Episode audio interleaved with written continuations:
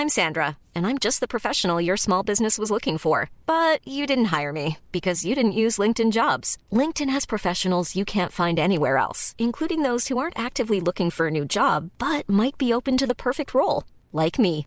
In a given month, over 70% of LinkedIn users don't visit other leading job sites. So if you're not looking on LinkedIn, you'll miss out on great candidates like Sandra. Start hiring professionals like a professional. Post your free job on linkedin.com/people today.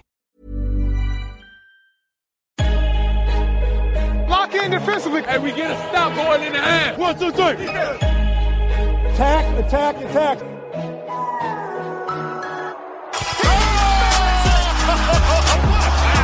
And a chase down block. He erased it. Three. Bingo! It's showtime. MVP, baby.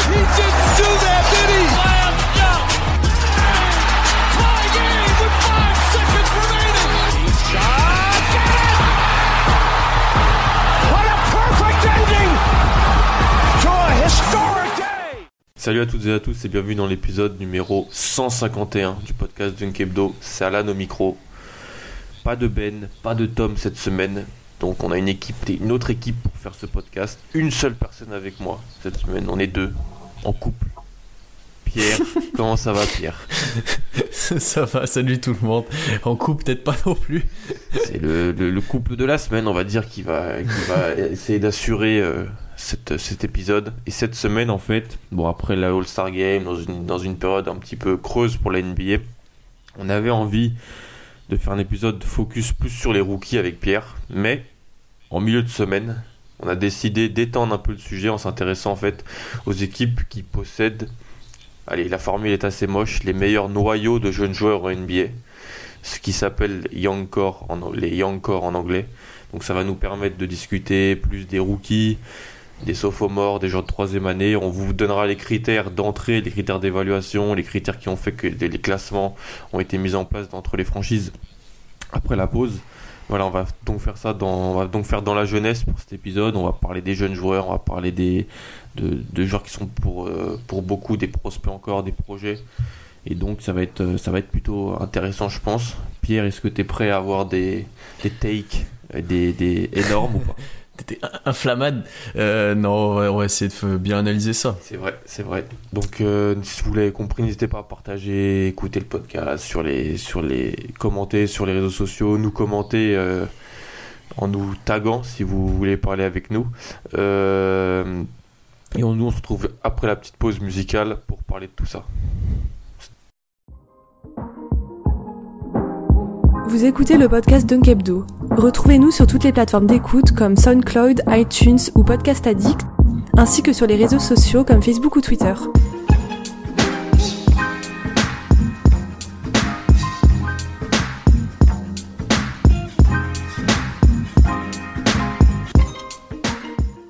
Alors Pierre, on a établi des critères d'évaluation, de classement et d'entrée donc dans ce, ce classement des, meilleurs noyaux de jeunes joueurs en, NBA. On en a parlé pas mal cette semaine, c'est des idées que tu as, t'as eues, que j'ai eu aussi, qu'on a essayé voilà, de fignoler pour avoir quelque chose qui ressemblait. Alors bien sûr, il va y avoir des joueurs qui malheureusement entrent pas tellement dans la catégorie alors que ils peuvent être vus comme jou- joueurs appartenant à, à un noyau, mais bon, c'est le choix qu'on a fait.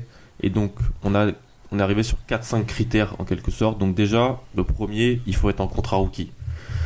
Même si tu dans, les, dans tes trois premières années, et même si on va dire si tu es dans tes trois premières années, on va dire que c'est mieux. Je sais pas si tu es d'accord, Pierre, mais ça, Hmm. la jeunesse a le mérite d'être mise en avant et ici, et un peu boostée.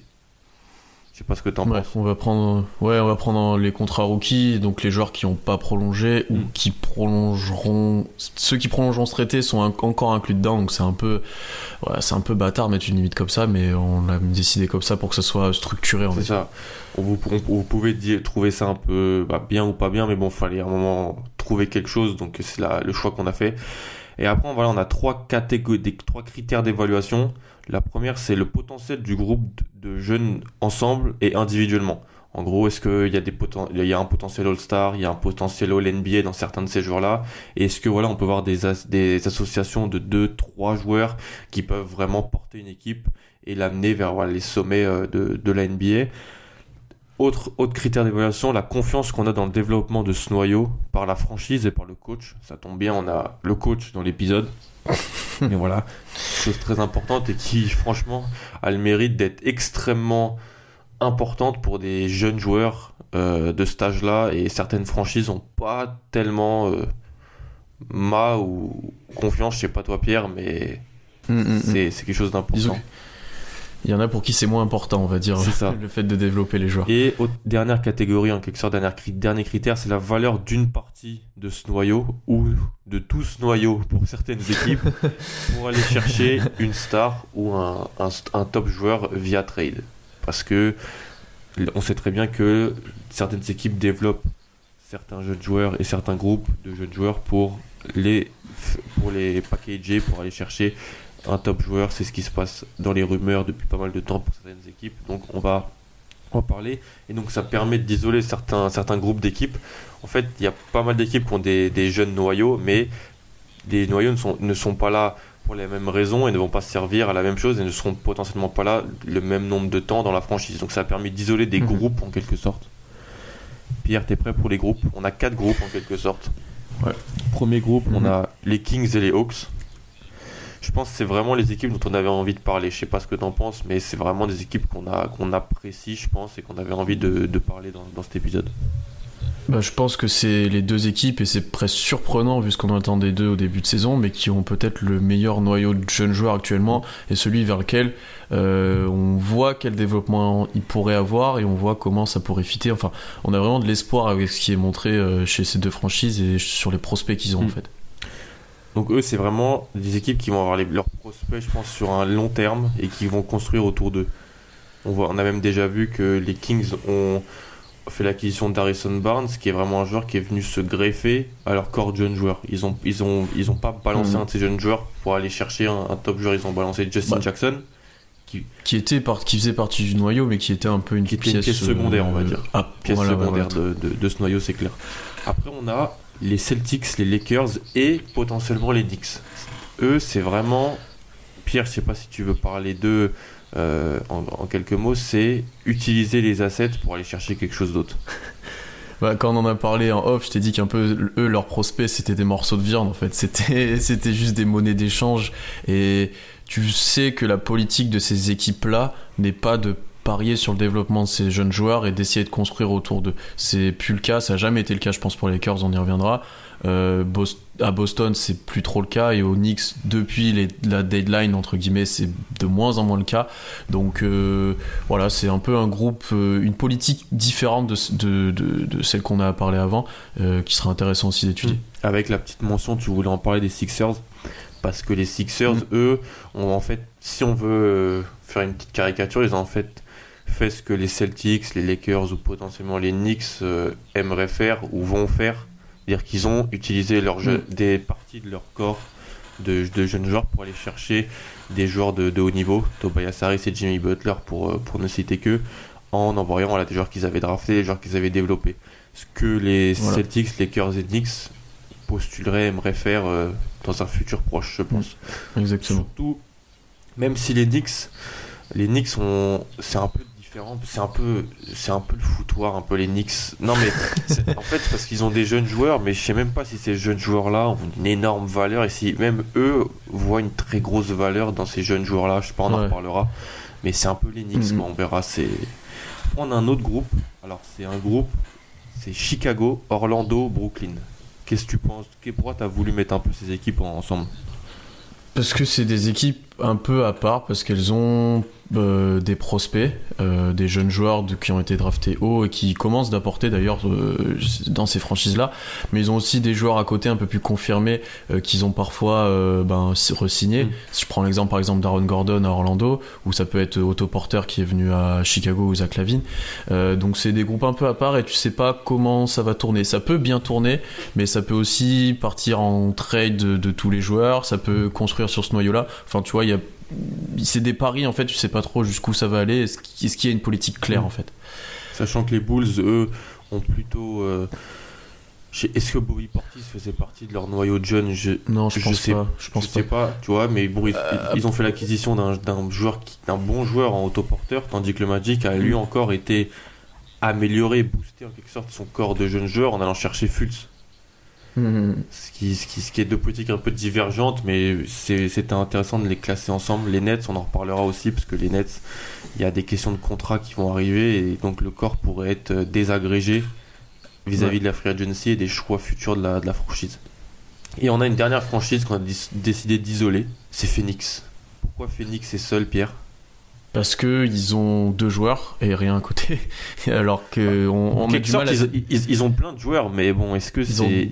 C'est comme je t'ai dit en off et on en reparlera aussi. C'est on a deux joueurs qu'on est sûr sur qui vont parier pour du long terme. Et à Mm. côté de ça, euh, t'as l'impression que c'est euh, le- l'effectif MacGyver de bricolage de, de, de- de roster. Tu vois.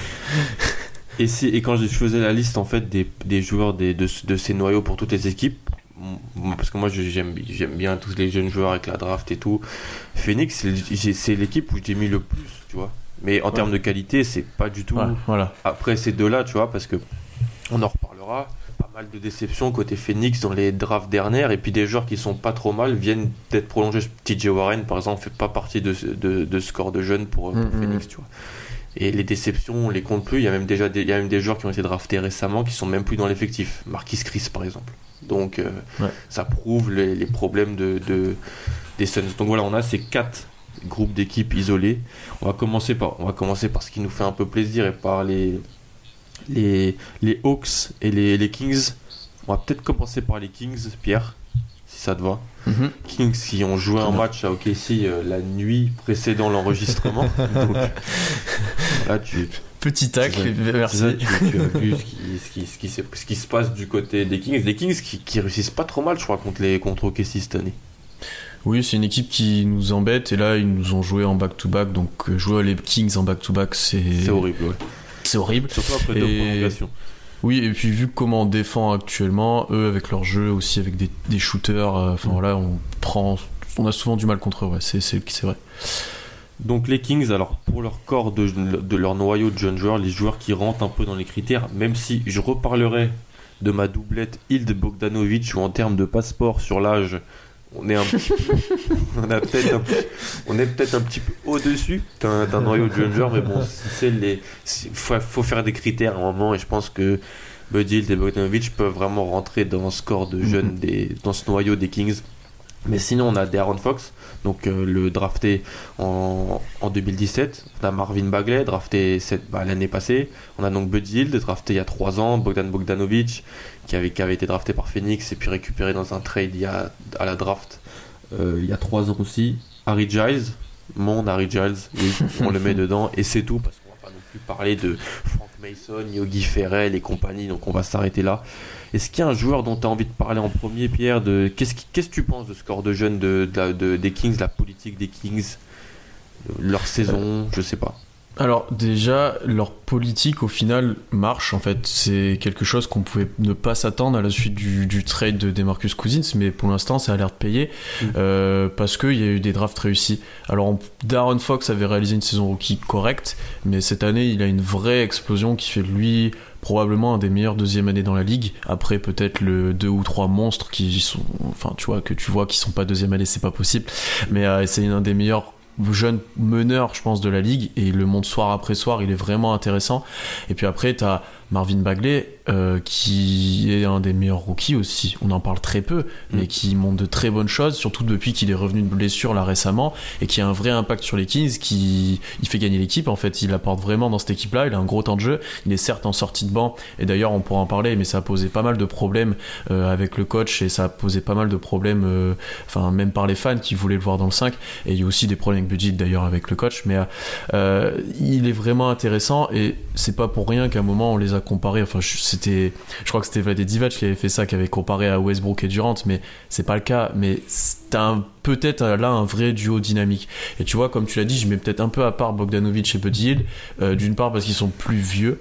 euh, un peu plus vieux que ces joueurs-là, euh, notamment Buddy Hield, qui est certes dans ses premières années NBA, mais qui, qui est assez vieux, et qui ont peut-être pas pour moi le potentiel d'être vraiment superstar en fait. Mm. Alors il y a du talent, il ça sera peut-être des très bons joueurs NBA, Buddy montre des très bonnes choses, mais j'ai du mal à voir jusqu'où il peut aller, est-ce qu'il peut encore progresser vu, euh, bah, on a déjà parlé aussi dans le podcast, la- l'adresse qu'il a actuellement, Mm. euh, jusqu'où il peut aller? Là où je vois un potentiel monstrueux chez Fox et Bagley. Mm. Je suis, je suis vraiment d'accord avec, euh, avec ce que tu as dit. Fox, Fox, en fait, il a, il a, il a amélioré ce qu'il devait, ce qu'il aurait déjà dû améliorer quand il était à la fac et tout, c'est-à-dire ce, parce qu'en fait, quand t'as, c'est toujours la différence entre le pourcentage et la gestuelle sur le shoot, comment évaluer un Mhm. shoot.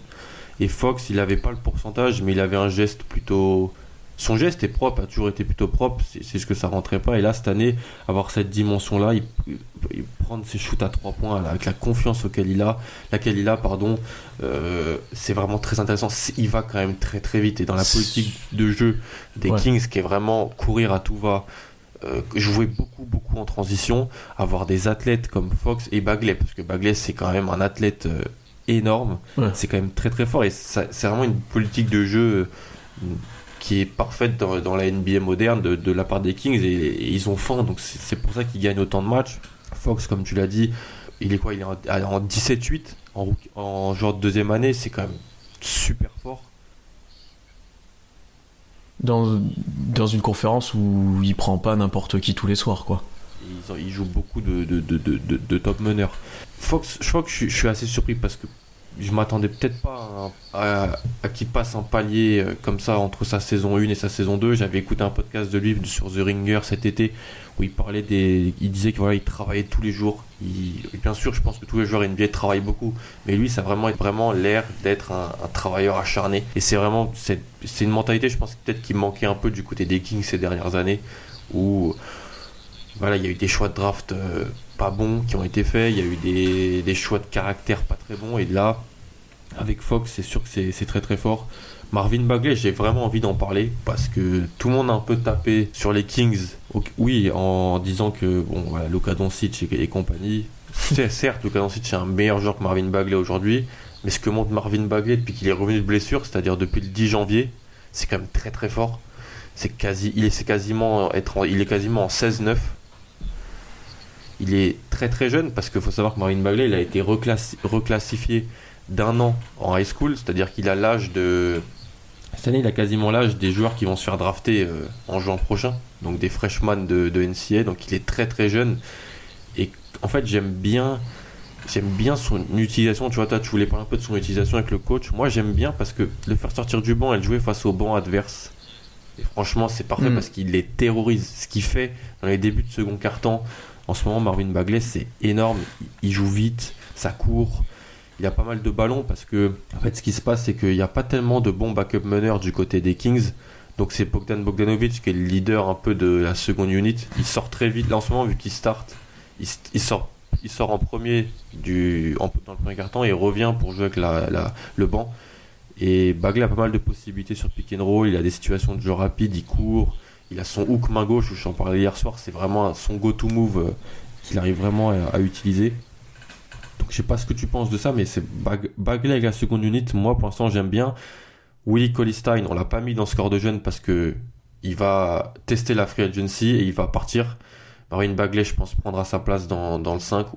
Et donc, euh, voilà, je sais pas ce que tu penses de son utilisation et de sa gestion.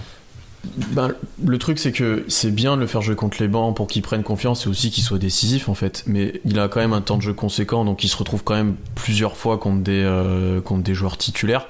Euh, ensuite, là où moi j'ai peut-être un plus un problème, c'est comment il utilise actuellement. C'est intéressant pour lui dans son développement parce que c'est un électron libre en fait. Il joue beaucoup poste 4 parce que il y a soit il rentre quand il rentre, il y a encore Willie Colestein sur le terrain, soit il y a Harry Giles après. Donc il joue poste 4. Euh, donc certes, il a des occasions de jouer posté, notamment sur sa main gauche. Il a des tirs, et des fois il utilise sur pick and roll. Donc du coup, il est peut-être moins restreint à un rôle de, de, de rim runner, entre guillemets. Mais pour moi, c'est dans, dans le futur, il aura ce rôle-là. Alors un rôle largement évolué de ça, j'entends. Parce que tu auras Fox qui sera le meneur créateur qui met de la vitesse dans cette équipe-là. Tu auras les shooters autour, notamment Bogdanovic, Buddy Hield. Euh, là, actuellement, c'est Barnes ou Bielica qui complètent ce, ce noyau. Et après, tu auras pour moi Bagley qui devrait être le, le, point d'ancrage en fait. Alors il sera pas que utilisé sur pick and roll, que voilà comme peut l'être par exemple un DeAndre Jordan quand il était aux Clippers, mais pour moi, ça sera, il aura toute la raquette pour lui. Il aura le droit de sortir, de jouer c'est un contre un, certes, mais ça sera vraiment, il aura vraiment, ce sera le seul intérieur en fait. Et là, actuellement, il est utilisé en 4, donc il joue peut-être plus large. il- Enfin, tu vois, il a peut-être moins d'occasions près du cercle, Mm. donc il a développé son tir. Je- pour moi, en fait, c'est pas dans la, dans la façon dont utilisé maintenant, c'est peut-être pas la façon dont il le sera dans le futur en fait. Mm. Et c'est peut-être ça qui m'embête. Alors ça a du bon dans le développement du joueur, comme j'ai dit, parce qu'il saura faire plus de choses, mais il doit aussi avoir des moments où il doit être poste 5 tout seul. Et par exemple, dans, je le vois de très rarement en fait quand je regarde les Kings Mm. alors que c'est quelque chose qui arrivera dans le futur quand il se sera étoffé aussi physiquement et ça on pourra en parler parce que défensivement euh, et ça sera la même chose pour Atlanta c'est un noyau de joueurs qui aura peut-être des difficultés aussi La défense de Marvin Bagley, c'était le gros problème à Duke l'an passé. et C'était le gros problème dans, la, dans sa pré-draft. hein. Tout le monde parlait que de Mm. ça et c'est pour ça qu'il se faisait un peu taper sur les doigts. Si on regarde les stats de basketball référence, il est quasiment à 50% au poste 4, 50% au poste 5. Et je trouve ça bizarre comme toi parce que dès que je regarde les Kings, moi je le vois au poste 4 en fait. Bah, après, il le considère peut-être action par action, ou bah, peut-être que tu as une action où Harry Giles va ressortir plus et c'est lui qui aura l'intérieur, et du coup, il le considère un poste 5. Mais alors qu'on sait intrinsèquement, c'est lui le poste 4, tu vois, euh, quand il est sur ce terrain-là. Je suis d'accord qu'il faut qu'il s'étoffe aussi physiquement. Il reste très jeune après. Et c'est vrai qu'il faut qu'il, s'il veut absorber une saison régulière de 82 matchs et pas être, Mhm. pas être une, euh, un problème défensif pour une équipe qui, comme tu l'as dit, avec Darren Fox, même Buddy Hield et Bogdan Bogdanovic, c'est pas non plus des, des top défenseurs. Il va falloir qu'il Ouais. s'étoffe sur, sur ce plan-là. Mais Marvin Bagley, un joueur qui s'est fait pas mal taper dessus à cause de, du joueur qu'elle est sélectionné après lui en quelque sorte la draft, c'est un joueur qui montre beaucoup de choses et qui a l'air vraiment, je trouve aussi complémentaire avec Fox. La complémentarité des jeunes joueurs, c'est quelque chose qui est très important pour évaluer un, noyau. Mm. Et tu vois, et c'est pour ça aussi qu'il aurait peut-être fallu le start, enfin qu'il faudrait peut-être le starter un peu plus ou qu'il joue un peu plus avec Fox pour euh, pour développer cette relation-là, parce que j'ai vu passer une stat comme quoi euh, euh, la relation Fox Willie Colestein était une qui était qui fonctionnait le mieux en fait. Fox avait réalisé, enfin Willie Colestein était un des joueurs qui avait reçu le plus de passes décisives venant d'un seul joueur et ce joueur c'était De'Aaron Fox. Donc ça serait bien qu'en fait qu'il ait la même chose avec Marvin Bagley. Après, Marvin Bagley, là où j'étais vraiment surpris, notamment sur le match d'hier, c'est qu'il arrive à proposer du jeu de lui-même. Il met des courses en contre-attaque, il a fait quelques passes décisives, il a pris des tirs. Et là-dessus, j'étais vraiment surpris parce que je m'attendais à avoir un joueur encore très limité. Et j'ai été réellement surpris là depuis, bah, depuis quelques temps de ce qu'il arrive à faire en fait. Mm. Ah mais puis, je sais pas, il y a il peut y avoir vu aussi le match contre Golden State jeudi soir où les Kings sont encore dans ce match-là. Alors bon, je pense que les, les Warriors prennent pas non plus trop au sérieux les Kings, donc c'est pour ça que les matchs sont serrés parce qu'il y a un écart de 12 points. si on prend les 4 matchs, un écart de 12 points. Alors bien sûr les Kings jouent très bien Ouais. et embêtent, ont des, des, des arguments pour embêter les Warriors. Je pensais que les Warriors sont un peu tranquilles sur ces matchs. C'est que mon avis, mais, mais voilà. Marvin Bagley, il a fait un chantier au rebond euh, dans ce match-là. et Il a pris des rebonds, mais il y a des vidéos, il y a des, des- même des, gi- des gifs qui sont sortis de, de rebonds qu'il prend sur la tête de 2-3 Warriors. Où tu vois que, bon, ok, Mhm. il, il a, il a un potentiel pour vraiment peser dans la raquette. Comme tu as dit, il a des moves, il peut s'écarter aussi, il peut tirer de loin, même si bon, c'est pas la chose qui fait le mieux. Il a, il a un shoot à mi-distance. Voilà, franchement, c'est un joueur très intrigant, je trouve, euh, dans, dans cette équipe des Kings. Maintenant, euh, là on a parlé en bien de Fox et de Bagley qui ont un très gros potentiel, peut-être euh, de All NBA Team et de All Star au moins. Il faut temporiser. Ouais, il faut temporiser et il y a quelque chose moi qui me fait temporiser actuellement, c'est la relation qu'il y a avec euh, Dave Yorger. Parce que tu vois, tu parlais l'année dernière que ça fonctionnait moins bien. Euh, l'année dernière, il y avait plus de, de vétérans en fait aux Kings et je pense que ça a barré un petit peu plus que ça les a formés euh, certains joueurs. Ça les a peut-être un petit peu bridés. Alors peut-être ils ont quand même reçu des conseils, des, euh, des, des- une éthique de travail de ces joueurs-là. Mais les peut-être que ça les- les Vince Carter Voilà. et tout. Mais peut-être que ça les a bridés euh, par certains moments. Et cette année, ça fonctionne mieux parce que du coup, tu mis une politique de jeu euh, qui fonctionne très bien, de courir, de gagner des ballons, de jouer le plus vite possible, de trouver des tirs, d'avoir beaucoup de spacing. Et ça fonctionne très bien avec cette équipe-là. Et il faut féliciter ben, ce qui a été mis en place par les Kings pour ça. Mais il y a des problèmes de relationnel. Euh, ben, il y a eu le, au début de saison, il y a eu des problèmes avec Bagley qui ne startait pas. Il y a eu le problème récemment, tu vois, tu as parlé du match des Warriors où Buddy Hield met un gros 3 points pour revenir à, je crois, à moins 3 à la fin de match. Il débat de ça avec Dave Yorger, ça se passe pas bien. Il lui reproche peut-être le tir qu'il a pris alors que, enfin, il était en feu. Il fallait qu'il prenne ce tir-là. Mm. Du coup, il hésite sur l'action d'après à prendre le tir. Et ça, c'est quelque chose que sachant qu'en pour l'instant, et c'est une chose que j'avais souligné dans les podcasts, les Kings n'ont pas un joueur, un go-to joueur pour aller chercher, euh, un go-to guy pour aller mettre des paniers en fin de match. Tu peux pas brider Buddy de faire ça en fait, parce que il est incandescent depuis un moment, il vient de te mettre un gros tir, il faut qu'il puisse prendre ces tirs-là. Et je pense que dans cet aspect relationnel, il y a peut-être encore des choses à corriger, même si ça fonctionne particulièrement bien. Mais je me dis que s'ils se mettent à perdre des matchs, comment ils vont le gérer? Ouais, mais je vois très bien l'action. C'est Hmm. Ils sont à moins 2, il a un 3 points à 9 mètres, il vient de mettre le même quasiment. Et puis il, il le prend pas, il préfère pénétrer il prend un step back difficile qu'il met pas. Et donc euh, je vois très très bien. C'est c'est un peu le problème. C'est sûr que là, il fallait plus qu'il y ait les Vince Carter et surtout les Ibo sur le terrain, même les George Hill, parce que c'était impossible d'accélérer le jeu avec ces joueurs-là. Et donc la politique qui est mise en place cette année pouvait pas être mise en place l'an passé. Après, je pense qu'il y a certains vétérans qui ont apporté. Iman Shumpert, il a apporté dans la, la, partie de saison où il était là. Maintenant, il est plus, il est, il est plus là. Bielitsa a apporté vraiment un spacing et puis, euh, mais... Oui, mais je pense qu'il va encore apporter. Je pense que c'est assez bizarre vu le début de saison qu'il réalisait. Est-ce que il a pas une blessure? Enfin, tu vois, il y a quand même des. C'est mm. c'est délicat. En fait, ce qui, ce qui se passe, ce qui, ce qui se passait avec le banc des les, et les joueurs autour un peu de, ce, de ces jeunes joueurs, c'est qu'on avait euh, on avait Iman Shumpert, Bielitsa et un peu Justin Jackson qui faisait partie de ce, corps-là. Ces joueurs-là sont plus là où Bielitsa ne joue plus et, en fait on les a remplacés dans la seconde unité avec Alec Burks et Corey Brewer. Donc euh, un peu d'expérience, un peu d'explosivité, mais pas non plus des, des joueurs euh, exceptionnels. La paire euh, Hild Bogdanovic, voilà, pour moi, c'était un petit peu risible, mais là, là j'ai un peu un problème pour les mettre dans, dans ce score-là, même si j'aime beaucoup Bogdanovic en deuxième playmaker dans, dans cette équipe en, et en premier euh, ball handler euh, en sortie de banc. Ouais. Des Kings euh, et, et Buddy Hield, euh, c'est un joueur de troisième année, mais c'est un joueur de troisième année qui, qui, a, qui plante 20 points par match à 44% à 3 points sur plus de 7 tentatives. Et qui est, ouais, qui est vraiment fort offensivement, quoi. Après, là où, et là, on va peut-être parler d'une autre limite des Kings, c'est mm. ils vont devoir continuer de drafter intelligemment. Euh, je okay. pense qu'ils ont nécessairement besoin d'un poste 3-4 qui défend ou de joueurs qui sont capables de défendre. Alors peut-être qu'ils seront moins bons offensivement, mais qui seront capables d'être missionnés et qui seront capables d'apporter dans cet aspect-là. Euh, tu, tu, tu, vois, hein, parce que Harrison Barr, tu sais pas combien de temps tu vas l'avoir. Euh, et après, il va falloir aussi qu'ils mettent en place des trades s'ils le font, qui sont intelligents. On sait que auparavant, les Kings n'ont pas toujours été fabuleux dans leurs décisions. Euh, mmh. On sait qu'il y a encore pas une confiance totale en, au front office des Kings et c'est normal. Donc euh, est-ce que ça, ça serait pas une limite aussi de cette équipe-là? Parce que comment ils vont aller chercher des joueurs supplémentaires? Comment ils vont aller chercher peut-être un renfort utile à l'équipe? Comment l'équipe en elle-même va être vue avec ces dirigeants-là?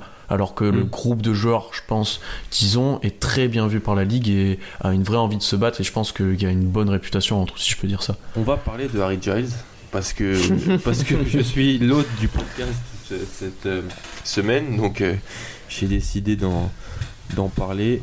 Pour moi, Harry Giles, ça serait vraiment une caricature de dire que c'est la wildcard du, du groupe de jeunes, mais Harry Giles, il faut quand même se rappeler que c'était le, le lycéen numéro 1 euh, de la, aux États-Unis en 2016, donc devant les Tatum, Fox, Pulse, Lonzo, Jarrett Allen et compagnie. Mais bon, il a eu plein de pépins physiques. Il a eu une année quasiment blanche en NCA. Genre quand on le voyait jouer en NCA, c'était impossible de, de l'évaluer parce qu'il boitait. Donc c'était vraiment très très compliqué. Une année blanche l'an passé, il a pas joué. Donc en fait on est sur des, des pas de bébé, des baby steps pour, euh, pour Harry Giles. Mais je sais pas, je, trouve toujours qu'il y a quelque chose dans ce joueur-là. Il joue pas mal avec Bagley. Et je trouve la relation intéressante parce que Bagley c'est le scoreur. Harry Giles il peut scorer. Hein. Si, si, quand on lisait les rapports de, jou de joueurs qu'il évaluait au lycée, c'était euh, impressionnant. Mais je trouve qu'il a mmh. des capacités à la passe et à la création, donc il, il, se complémente pas mal. Après il reste quand même très fin, très frêle, très frustre, mais il a un talent indéniable. Après est-ce que le physique va suivre, c'est toute la question et il l'a pas suivi pour l'instant. Mmh. Ouais, après, moi je suis moins haut que toi sur ce joueur-là parce que physiquement il est encore très frêle il est encore très limité. Tu vois qu'il a peut-être pas pu se développer comme il aurait dû du, de suite à ses blessures. Donc au poste 5 actuellement, alors certes il joue contre des bords donc ça limite la casse, mais ça risque d'être compliqué. Bagley compense un peu ça quand tu mets les deux ensemble. Après, comme tu l'as dit, il y a des flashs euh, de, de création ou balle en main qui sont vraiment intéressants où il est euh, par exemple avec la balle poste haut et qu'il y a tous les joueurs qui gravitent autour de lui sur des coupes ou sur des écrans et il arrive super bien à les trouver. Il a une très bonne relation aussi, comme tu l'as dit, avec Bagley. Donc comment il pourra s'inscrire lui dans cet effectif Euh, Peut-être en joker, en sortie de banc. Euh, moi, je le vois plutôt comme ça. Je pense, je pense que Giles, ça sera jamais le joueur qu'il aurait dû être. Je sais pas si t'es d'accord avec moi, Pierre. C'est vraiment là. Parce que c'est jamais, quand on voyait ce qu'il aurait dû être au lycée, ça sera jamais ce joueur-là. Mais je pense qu'il peut toujours avoir une influence, un impact dans une équipe euh, NBA d'ici 2-3 ans quand il, quand se sera développé musculairement, physiquement. Et qui, voilà, ses genoux le, le laisseront tranquille. Faut vraiment espérer ça pour, euh, pour les Kings et surtout pour lui. Est-ce qu'on passerait pas aux Hawks? Si, je pense qu'on a parlé beaucoup des Kings. Ils sont du coup pour nous, comme vous l'avez compris, un des meilleurs euh, Mm. young cores de la NBA. C'est ça.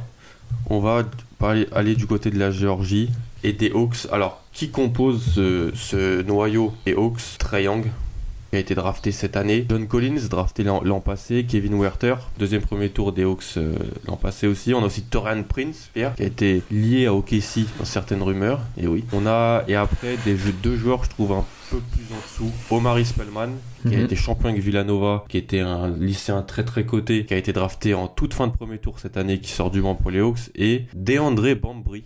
Oui, on va pas. Oui, DeAndre Bambry, joueur, joueur troisième année, Pierre. Oui, oui, oui, Pierre. On va loin aujourd'hui.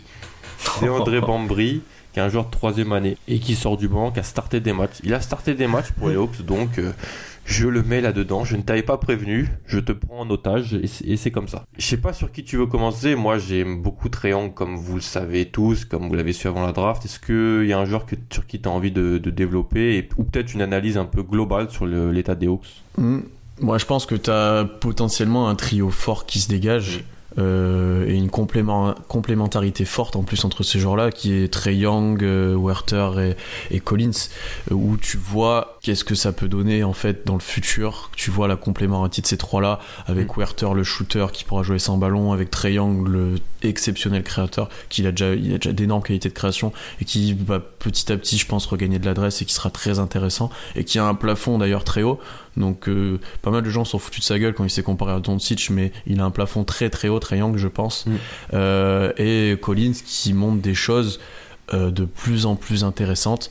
Euh, J'ai vu pas mal de comparaisons, notamment par The Ringer avec Chris Bosch, et je trouve cette comparaison plutôt hein, intéressante pour ce genre-là. Il est capable de tirer, il est capable de jouer cercle, de jouer sur écran. Il, il a montré beaucoup de choses cette année. Alors certes, il est très nul au concours de dunk, mais il, mais il a montré des choses très intéressantes. Et euh, ouais, c'est ce trio-là que tu te dis, les Hawks ont peut-être commencé de former quelque chose avec ces trois-là, sachant qu'en plus ils ont deux choix de draft à venir l'année prochaine pour les compléter. Euh. C'est vraiment intéressant. Après, faudra le souligner aussi, c'est un peu comme les Kings défensivement. Voilà, Voilà. ça va être un peu dur. Alors j'ai une stat sur ce trio. Selon NBA.com, les, qui met en place les line-up pour quelque sorte. Donc le trio Young, Werther, Collins, ils ont joué 702 minutes ensemble. Et franchement, Mhm. pour les Hawks, hein, c'est des stats qu'il faut remettre en cause, en considération en disant que c'est les Hawks, ils ont un net rating qui est seulement de moins 3.4. Avec un offensive rating à moi aussi. 110 et un defensive On a vu récemment aussi qui C'est gagnait ça. des matchs. Enfin, c'est ça aussi qui nous les fait mettre là, c'est que récemment, ça joue très bien les ça. Hawks, ça gagne des matchs et c'est agréable à ça, regarder. et donc voilà pour, un, pour deux- un trio avec deux rookies et un joueur de deuxième année, avoir dans une équipe qui est qui va être dans la loterie, car, qui est pour l'instant aurait le cinquième choix de la draft, avoir un net rating de moins 3 sur 702 minutes, c'est franchement très très solide. Et d'ailleurs il y a un très bon boulot je trouve fait par le coach Lloyd Pierce. Mm. On n'a pas trop, on n'avait pas trop parlé de ce coach cet été. et franchement, il arrive à trouver des Oui. bons ajustements. Il est très moderne dans sa façon de mettre en place l'attaque de, de l'équipe et je trouve qu'il voilà, il tire le meilleur de Triangle qui est dans, en pleine progression. Voilà, c'est les Triangles en 2019, c'est 19, plus de 19 points, 8 passes avec des pourcentages à 3 points très très corrects. Il est à 40 à 40% 3 points sur le mois de février parce qu'il faut quand même dire que bon, en novembre, décembre, c'était une catastrophe. Il mettait rien, Ah, il, met- il mettait absolument rien, mais il avait toujours ses capacités de playmaking euh, intéressantes. Ouais, il y avait beaucoup de déchets, ouais. Tu vois, et encore une fois, comparé à ce qu'on a dit au King, c'est certes une équipe qui a des prospects intéressants, mais qui a su les mettre en valeur et qui a su mettre en place une façon de jouer, une politique de jeu euh, qui convient à ces joueurs-là et qui convient à la NBA moderne. Les Hawks, si je me trompe pas, sont l'équipe qui a la plus grande pace en NBA actuellement, ou au moins sur le dernier mois, c'est l'équipe qui joue le plus vite. Euh, ça tire beaucoup. Euh, il y a même leur poste 5 quand c'est Deadmon. Enfin, ils tirent. Enfin, c'est tout. Alex Len aussi. Enfin, t'as une vraie politique autour de ça. T'as Young, certes, qui a énormément de déchets, mais qui a eu les clés de, du, du, qui a les clés de la maison dès le début, en fait. Alors, certes, il y a eu des périodes difficiles, il y a eu des manques d'adresse, mais il montre des bonnes choses. Il y a des flashs qui sont monstrueux. Euh, et alors certes, il y a des gros défauts encore défensivement, il y a des pertes de balles, il y a des gros manques d'adresse parfois, mais dans certaines prises de décision et dans certaines choses qu'il fait, euh, c'est vraiment fort. Et Collins, que moi, je suis surpris en fait de son développement parce que l'année dernière, il, il était bon. Euh, C'était un rookie déjà on en parlait presque d'un style, mais sur son profil, il aurait pu avoir un développement sur du plus long terme. Et là, dès son année 2, il est, c'est un très bon joueur NBA. C'est tout simplement, hein, c'est un très bon titulaire NBA, je pense, et que beaucoup d'équipes aiment avoir ce profil de joueur. Euh, peut-être lui aussi, tu vois, on en a débattu ça en off. Est-ce que dans le futur, il sera mm. poste 5 tout seul dans la raquette? Est-ce qu'ils vont faire de, est-ce qu'ils vont le laisser en 4 où il joue beaucoup actuellement parce qu'ils ont Denmon et Alex Len, comme tu l'as dit? Euh, Est-ce qu'il aura cette place dans la raquette? C'est un peu le même problème que Bagley euh, et Harry Giles un petit peu. Physiquement, il est encore un peu frêle. Est-ce qu'il pourra tenir une raquette? Est-ce qu'il pourra protéger le cercle aussi? C'est quelque chose qui est important. Euh, voilà, c'est peut-être le plus gros axe de progression, ça je pense. Et euh, si tout fonctionne bien pour eux, si Werther confirme que ça peut être un vrai bon shooter NBA dans l'image d'un Reddick ou d'un Thompson, peut-être pas à ce niveau-là, mais tu vois, dans, dans cette optique de joueur-là, mm. ça pourrait être très intéressant pour eux. Mm. Collins, j'ai vu des articles un peu médisants qui est-ce qui parce qu'il est quand même à il est quand même en 19-10 hein, Collins pour un joueur deuxième année. Est-ce que c'est qui disait qu'en gros ils essayaient de prouver que c'était un, joueur qui faisait ses stats dans une équipe qui gagnait pas en quelque sorte? Je sais pas si tu as un avis sur ça. Hmm. Sur, euh, je trouve que c'est toujours très très délicat de mettre de, coller cette étiquette sur un joueur jeune dans une équipe euh, plutôt faible en termes de talent. Ouais. On aura ce problème-là avec Phoenix aussi, c'est que, ben, ouais, certes, ils, ont des stats, ils ont de gros temps de jeu dans des équipes faibles. Mm. Mais là, de ce que monte Atlanta, c'est pas, euh, c'est pas Cleveland, quoi. Mm. C'est, ça joue au basket, ça gagne des matchs, c'est loin d'être ridicule quand tu les vois jouer. Mm. Alors certes, au début, c'était plus compliqué au début de saison, mais s'il y a une bonne marge de progression là, oui, tu peux reprocher ça, faudrait peut-être le voir dans un autre contexte, mais dans ce cas-là, la plupart des jeunes joueurs au début de leur carrière et même des superstars actuels, bah, elles stataient pour rien. Enfin, tu vois, euh, c'est-à-dire que la première année de Kevin Durant à Seattle, ben, en fait, il fait des stats dans le vide. Ah non, mais c'est, moi, je suis d'accord avec toi sur ça. Je trouve que c'est un argument tellement facile à donner que, voilà, et surtout que c'est une équipe qui, qui surperforme par rapport au talent qu'elle a, les Hawks. Alors oui, elle profite d'une conférence Est et d'équipes derrière elle qui sont vraiment cataclysmiques et qui ont pris le train pour le tanking. Mais elle bat, c'est une équipe qui arrive à battre des bonnes équipes, hein, les Hawks. Donc, ça prouve la qualité de, du travail fait par Lloyd Pierce et la qualité des scouts qui ont, ciblé des, des, des profils, comme tu l'as dit. Parce que Kevin Werther, il était présenté comme un shooter avant la draft peut-être même le, meilleur ou, ou l'un des meilleurs shooters de la draft. En fait, le petit, euh, il shoot, hein. il shoot super bien. quasiment 40% sur de la saison, alors qu'il en prend plus de 4 par match. Et voilà, il a aussi d'autres choses dans son jeu que le shoot, Kevin Werther. Après, comme, tu, comme on l'a dit, on voit déjà une limite défensive au bac court de Young Werther. C'est quelque chose qui est qui va hmm. suivre cette équipe pendant longtemps, je pense. Ouais, je pense qu'il y aura un vrai problème euh, dans cet aspect-là. Euh, ils vont devoir eux aussi drafter intelligemment, notamment pour combler le poste 3, voire le poste 4-5 aux côtés de Collins. plutôt peut-être avec des profils défensifs du tout. Du coup, euh, tu as parlé de Torian Prince qui arrive en la fin de son contrat rookie.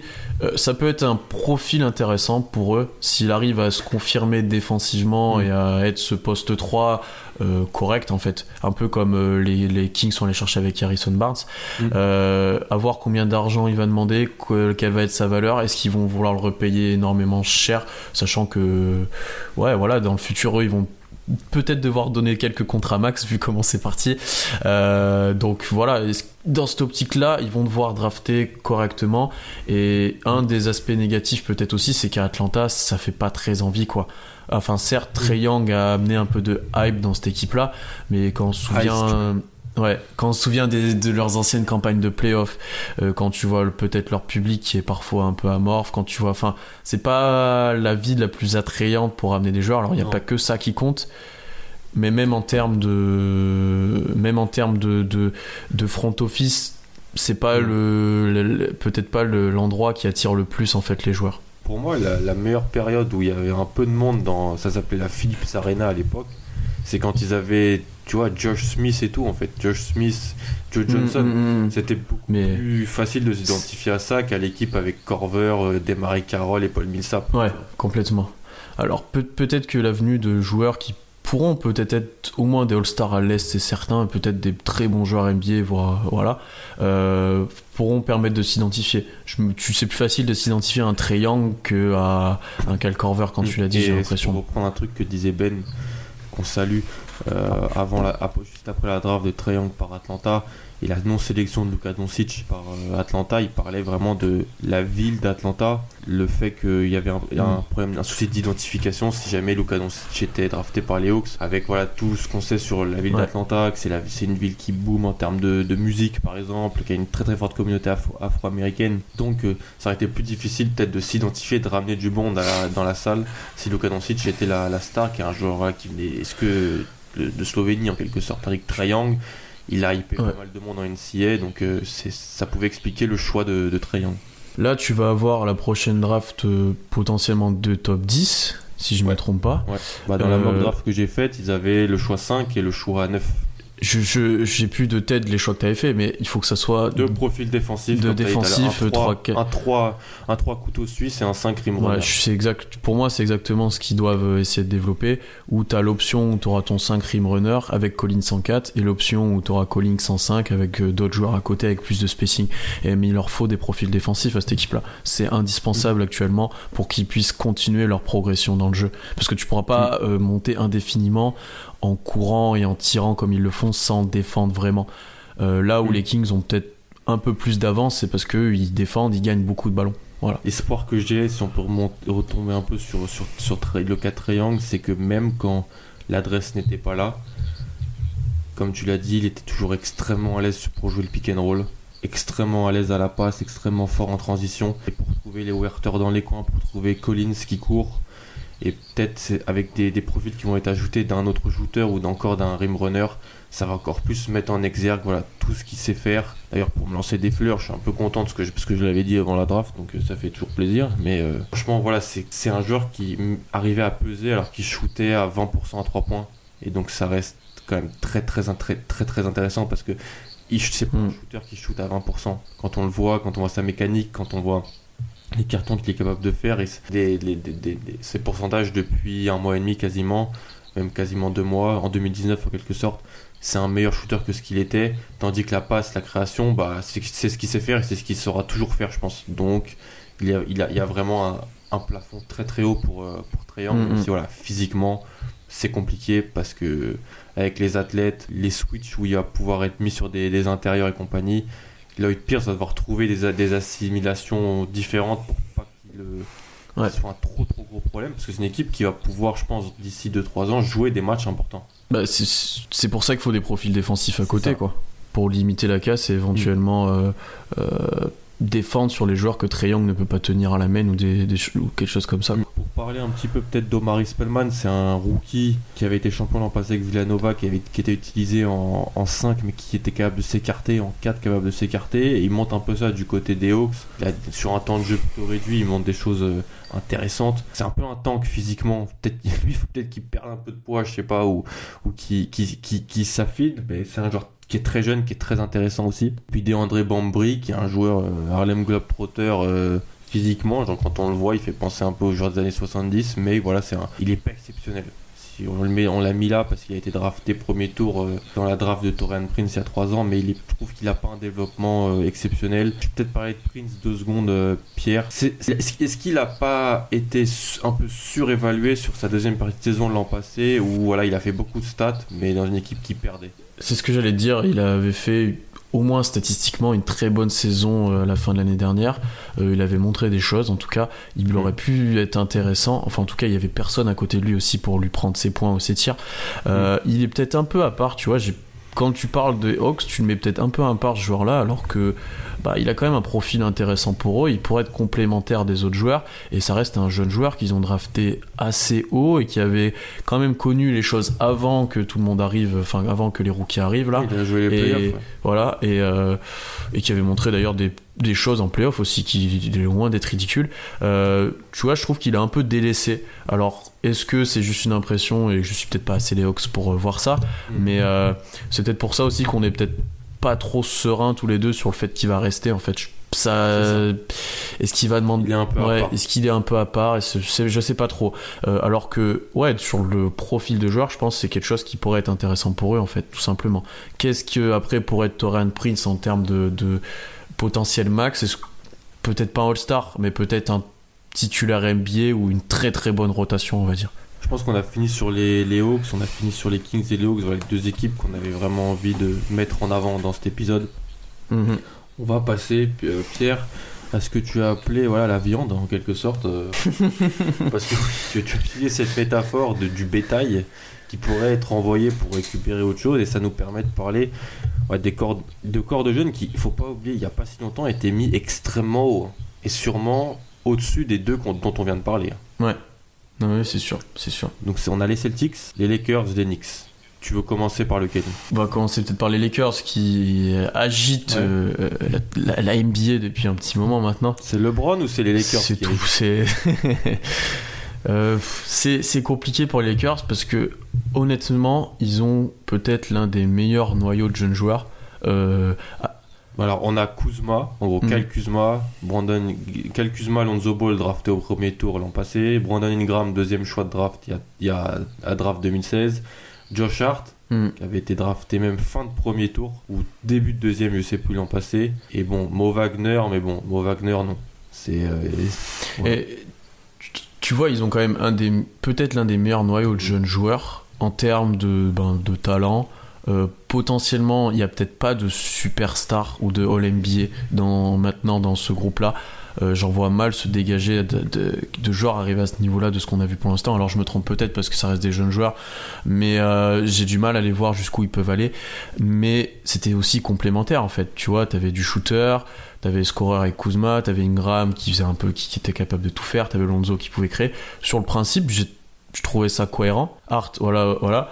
Je trouvais ça cohérent, mais en fait, le problème des Lakers, et c'est même quasiment le cas depuis qu'ils ont drafté ces joueurs-là, euh, c'est qu'ils parient pas sur ça, en fait. Ils ont Mm. pas le temps. Et c'est faire venir des superstars, faire signer des free agents. Donc il y a eu LeBron, on a eu les rumeurs d'Anthony Davis. Et du coup, ces joueurs-là euh, servent juste de. Enfin, actuellement, ils jouent de manière juste à se montrer, à montrer leur valeur. Mm. Euh, presque. Bon, certes, il y a quand même, ils veulent quand même aller chercher les playoffs, mais c'est montrer leur valeur et potentiellement être tradé. Enfin, quand tu vois que pour aller chercher Davis, ils envoyaient quasiment ben, les quatre joueurs qu'on vient de citer. plus 4 Euh, c'est c'est vraiment comme si c'était de la viande et au final ils ont pas tant de valeur que ça aussi Mm. parce que si tu dois envoyer ces quatre joueurs là alors certes pour Anthony Davis mais c'est que peut-être les autres équipes ne les voient pas comme des futurs très très grands de la ligue Franchement, là, en termes de, on a, en termes de confiance donnée à des jeunes joueurs, on est dans le négatif hein, sur ce qui se passe aux Lakers depuis pas mal de temps. Mm. En plus, Mm. ils ont tous un peu des soucis de blessure, sauf Kuzma. Lonzo a été blessé l'année dernière, il est encore blessé en Ouais. ce moment. Ingram a des soucis. Euh, Josh Hart est blessé. Kuzma qui montre de très bonnes choses d'ailleurs euh, actuellement c'est peut-être le voilà l'un des meilleurs joueurs des Lakers euh, qui, qui, qui score qui lui continue de, de C'est un scoreur Kuzma. Ouais, c'est vraiment un, vrai- un vrai talent de scoring. Et tu vois, tu parlais des blessures, mais aussi bah, la politique, euh, Mm. comment ils sont coachés, comment ils sont gérés. Enfin, la trade deadline, ça devait être indécent à gérer pour eux. Mm. Euh, et aussi même LeBron, en fait. Parce que LeBron, euh, quand il perd des matchs actuellement, il tape sur ses coéquipiers. Alors, est-ce que c'est sur une fois c'est sur les vétérans, une fois c'est sur les jeunes qui n'ont pas la bonne mentalité et qui se donnent pas assez? Enfin, c'est un- pour des joueurs comme ça, des prospects, c'est compliqué à gérer. C'est peut-être pas le meilleur environnement aussi pour montrer euh, ce qu'ils savent faire. Des vétérans aussi qui ont été amenés, qui ont un peu pris du temps de jeu. Et genre par exemple Rondo pour Lonzo, où tu, bon, tu mets Rondo, tu, tu le startes devant Lonzo au, au début de saison, c'est Mm. pas top niveau confiance. Ingram, on sait qu'il a des soucis physique. Il s'est toujours pas extrêmement développé physiquement et je suis- pas sûr qu'il se développera jamais physiquement parce que c'est la morphologie, c'est sa morphologie Brandon Ingram et donc c'est un, un peu compliqué pour lui dans les, contacts. Il, se fait pas mal balader, même si ça va mieux euh, par moment. En fait, je pas tellement quoi dire sur les Lakers parce que, comme tu l'as dit, c'est, c'est- on s'est rendu compte que c'est la ligue ne, ne voyait pas ces joueurs-là peut-être comme les Lakers le voyaient, comme nous on, pouvait- on, a, pu les voir. Et d'un autre côté, je les vois pas être dans le futur des Lakers en fait. Donc ça perd des points dans les critères qu'on avait énoncés en début d'épisode. Euh, non, ils sont pas. C'est pas le futur des Lakers, alors que c'est quand même des choix de draft assez hauts, voire très hauts pour certains. Euh, c'est quand même des joueurs en qui tu peux avoir beaucoup d'espoir. Euh, c'est quand même des joueurs qui sont pas des, des busts. Des bursts, hein, c'est ça va. hein. Honnêtement, il n'y a pas de scandale quant à leur draft. Euh, Enfin, c'est juste compliqué vu le contexte de voir comment ce noyau pourrait rester aux Lakers. C'est même improbable en fait. Et, euh, c'est peut-être dommage que on n'aurait jamais pu voir ce groupe aller au plus loin en fait. Ils n'ont pas eu la patience de le faire. Alors certes, ils y croyaient peut-être pas. D'ailleurs, je pense que la plupart des gens n'y croient plus. Mais euh, ouais, ils avaient quand même un noyau que beaucoup d'équipes euh, qui tankent en vie, je pense. Petite question pour, euh, pour un petit peut-être boucler le dossier Lakers. Si tu dois classer les assets des Lakers, c'est lequel que tu mets en premier? Peut-être Ingram qui reste jeune, qui a montré pas mal de choses, qui a un profil de joueur qui est plutôt recherché dans la ligue, qui peut un peu tout faire. Euh, Kuzma est peut-être encore trop unidimensionnel, même s'il se développe petit à petit et qu'il a un vrai talent de scoring, encore une fois. Euh, il a peut-être un peu moins de valeur. Et Lonzo, a- c'est trop. Il y a, il y a des blessures, des fois il y a des très bons passages, des fois il y a des passages où il met plus un tir. Même s'il y a des très bonnes qualités de création et de défense, euh, c'est peut-être encore un Mm. chouïa en dessous, quoi. Donc peut-être Ingram. Je suis d'accord, mais ce qui est sûr, c'est que les, les trois sont pas hyper loin et que c'est pas forcément une bonne nouvelle Non, ouais. pour, euh, pour, que. Et d'ailleurs, je pense que dans la tête de certaines équipes, le classement est différent. Mm. Je pense selon le general manager, peut-être que certains valorisent plus Lonzo, certains plus Kuzma. Enfin, je pense que c'est un peu propre à chacun sur ce- cet aspect-là. Hmm. Je suis d'accord. Passons aux Celtics ou pas? Oui, à tes Celtics. Ah, voilà. Alors par contre, alors ce qu'il faut dire sur les Celtics, c'est que c'est contrairement aux Hawks, aux Kings, même aux Lakers et à d'autres équipes on parlera après, il y a beaucoup moins de joueurs dans leur corps de jeunes, mais c'est c'est on va dire fort en haut, faible en bas. Tu vois ce que je veux dire ou pas? Il n'y a pas tellement de, de mix. J'ai retenu Hmm. trois joueurs en quelque sorte. Donc Jason Tatum, drafté en 2017, Jalen Brown, drafté en 2016, et Robert Williams, qui a été drafté au premier tour cette année. Et bon, si je suis vraiment fan de mes corrigans, je parle de Semio Gélier, mais je vais me calmer. Ouais, c'est un peu, c'est un peu poussé le vice là de parler de ces violets. C'est ça. Euh, je sais pas de qui tu veux parler en premier, Pierre. euh, Ben, Tatum. je pense que vos, ouais, vos principaux prospects, c'est Jason Tatum, en fait, tout simplement.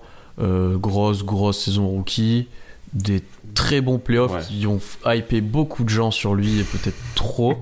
Euh, je ne citerai personne, euh, mais ça a, déjà, ré- ça a déjà été dit ici.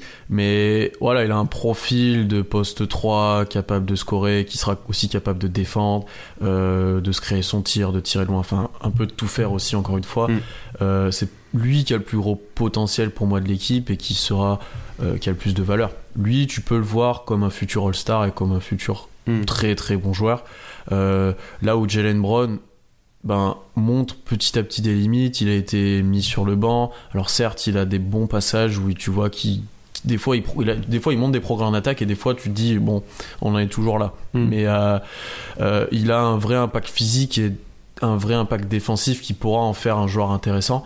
Euh, voilà, il faut encore qu'il se développe largement, quoi. C'est juste ça le problème. Mais pour moi, actuellement, petit à petit, vos assets se sont, euh, font- se sont restreints et Mm. il reste euh, de, il vous en reste de moins en moins, en fait, tout simplement. Et c'est Jason Tatum qui a plus de valeur et c'est Mm. pour ça que je pense pas mal de gens vont vous le demander dans des trades. Ah, on a fait le choix de pas mettre Terry Rozier dans ce. Dans Ouais, ce- c'est ce dans que j'allais te demander aussi, ouais. parce qu'il va être agent libre à, à la fin de la saison. Et bon, ça va dépendre de ce qui va se passer avec Kyrie, mais je le vois plus dans ce. Dans, dans, ce- dans ce Mm. C'est- c'est- on peut plus l'inclure dans un package, par exemple, parce qu'il va. il- C'est ce que j'allais te demander, moi, avec. euh, tu vois, par rapport à votre groupe, si Mm. Kyrie s'en va, théorie que tu soutiens, euh, pas que je ça serait soutiens, peut-être donc j'ai peur, on va dire. si- Oui, mais enfin que tu soutiens, que tu es, enfin tu penses qu'il va arriver. Euh, Est-ce que Terry Rozier serait pas un choix correct pour Ah, vous si. dans une signature euh, Une signature pas, pas, pas hyper onéreuse, si. Ça, Mm. bien sûr, c'est- le plafond de l'équipe descendrait drastiquement, bien entendu. Mais qui aurait une meilleure solution Parce que s'il faut aller chercher un autre meneur tard, en quelque sorte, faudrait lâcher des, des, faudrait lâcher des joueurs dont on parle là. Et tandis que Rosier, faudrait peut-être juste leur signer. Après, Rosier a pas trop aimé sa gestion cette année. C'est un joueur qui se voit très très haut. Pour avoir lu les interviews de lui quand il avait signé son nouveau contrat avec Puma l'été dernier, il se voyait vraiment comme un joueur qui allait chercher beaucoup d'argent et compagnie, comme un starter NBA au poste de meneur. Ouais. Donc voilà, Terry Rozier, je l'ai pas mis là parce que parce qu'il va être agent libre et qu'il va tester le marché. Donc il a, on a plus de capacité d'influence sur lui pour le mettre dans un trade par exemple. Mais c'est une option si Kyrie décide de partir, ça c'est sûr. Hmm, Honnêtement, ça c'est un des exemples que les reconstructions on connaissent parfois des déboires. Bon, vous ça va largement encore, hein. mais si Kyrie s'en va, que vous n'arrivez pas à avoir un- une autre superstar type Davis, euh, vous Mm. aurez perdu pas mal d'assets et euh, il restera presque Tatum et Brand peut-être.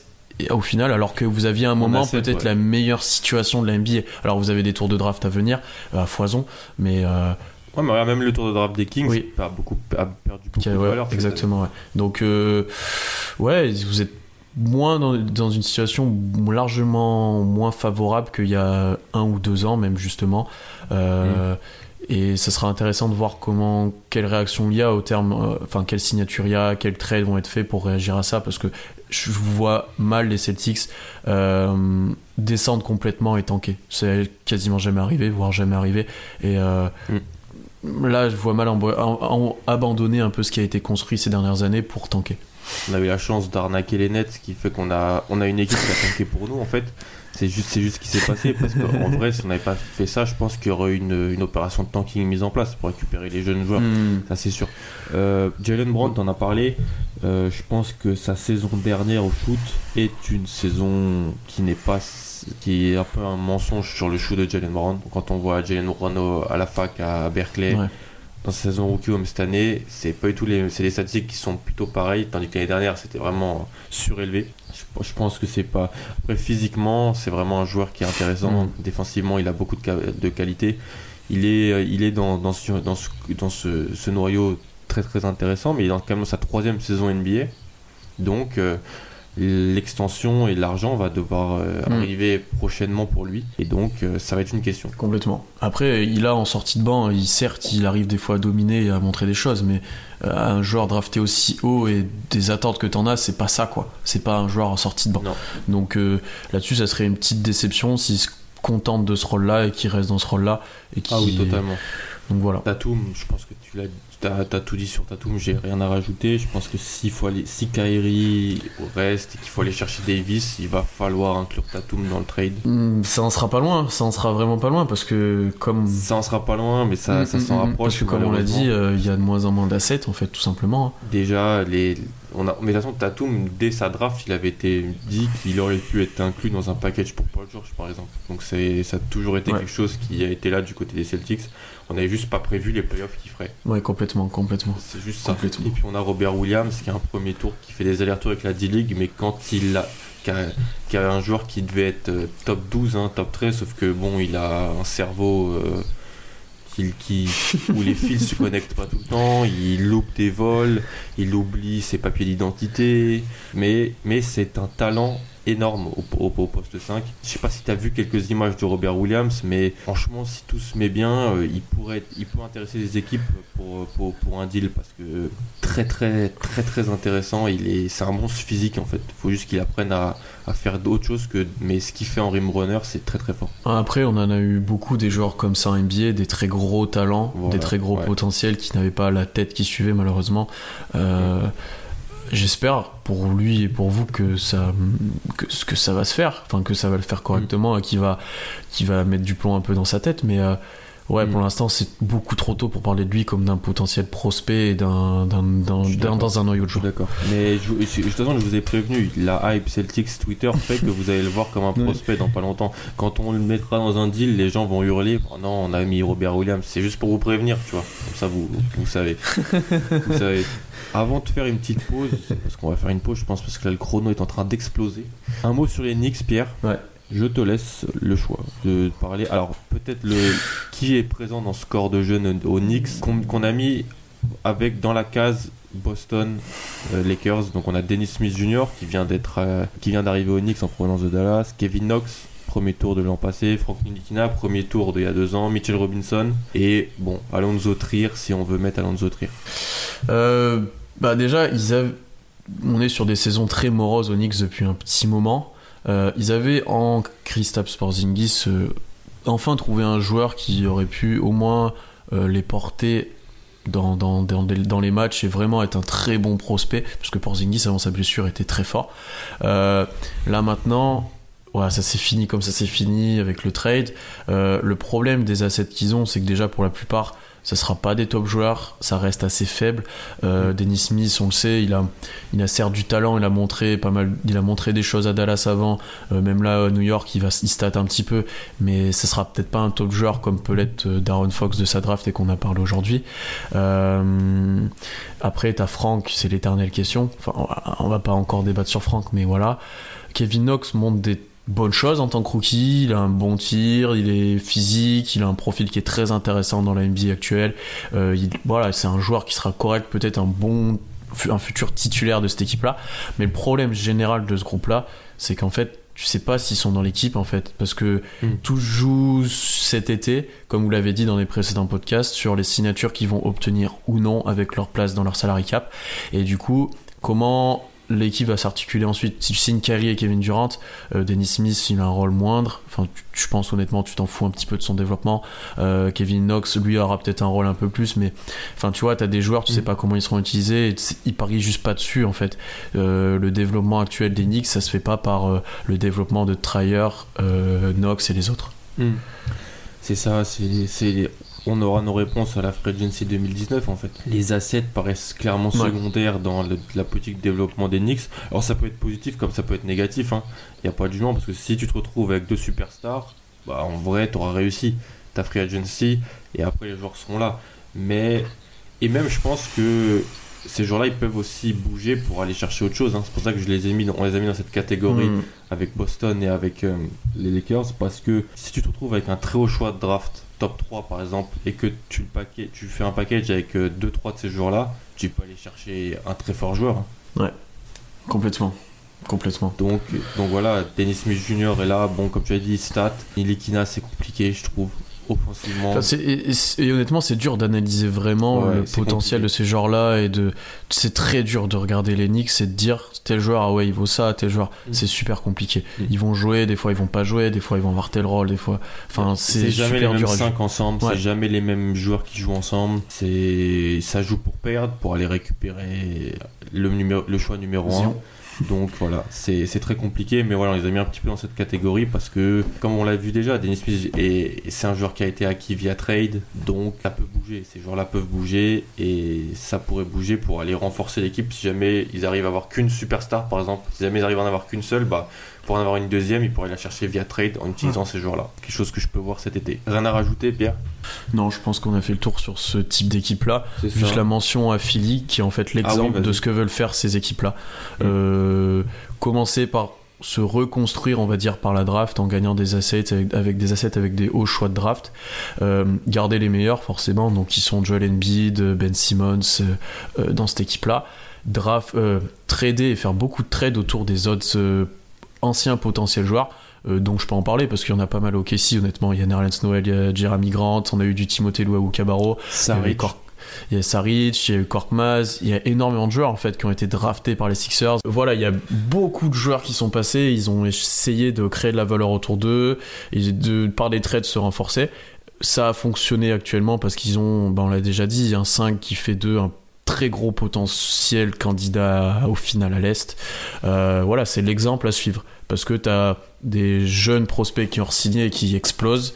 Euh, tu as fait venir des stars, tu as fait venir des joueurs de complément. Maintenant, il manque que voilà, ça fonctionne complètement. Et tu as su profiter d'équipes qui étaient dans des situations compliquées en tradant tes jeunes joueurs au bon moment. Mm, mm, mm, et encore une fois, euh, aux Sixers, on peut voir que la politique est très importante parce qu'ils étaient dans une politique de, canting, de, de tanking pardon, et de développement des jeunes joueurs. Ça a été fait à fond. Euh, Brett Brown a permis le développement de pas mal de joueurs, les a fait jouer. Alors peut-être que maintenant, euh, euh, voilà, il faut, il faut peut-être un nouveau, un nouvel élan pour. On n'est plus dans le développement, on est dans la win. Maintenant, il faut gagner les matchs. mais pendant trois ans au moins, euh, les Sixers développaient les jeunes. Mm. Et, et, ils sont ratés hein. presque. à la draft. Ils sont, et il y a eu des ratés. Il y a eu des ratés. T'as eu Nerlens ah, oui, Noël, tu vois, il y a eu des ratés. Donc euh, ils l'ont fait à fond pour le meilleur et pour le pire. Et aujourd'hui, ils se retrouvent avec une équipe qui fait peur à tout le monde. Mm. Donc, euh, Alors c'est, il faut pas non plus penser que c'est acquis et que toutes les équipes doivent faire ça parce qu'on est dans une situation où le front office ouais le front office le permettait l'équipe le permettait. Euh, enfin tout était aligné pour que ça marche. Et certes ils ont eu des échecs mais ils ont quand même drafté des top joueurs comme il n'y en a pas tout le temps dans les drafts. Mm. il n'y a pas un Joel Embiid tout le temps il n'y a pas un Ben Simmons tout le temps. Pas un Joel Okafor tout le temps non plus. Ouais, non mais c'est clair c'est, ils ont un peu passé l'étape supérieure que des autres équipes avec leur corps de jeunes c'est dont on vient de parler. Donc c'est intéressant. On va faire une petite pause, Pierre, on va se retrouver ensuite pour parler du Magic, des Bulls, des Nets et des Suns.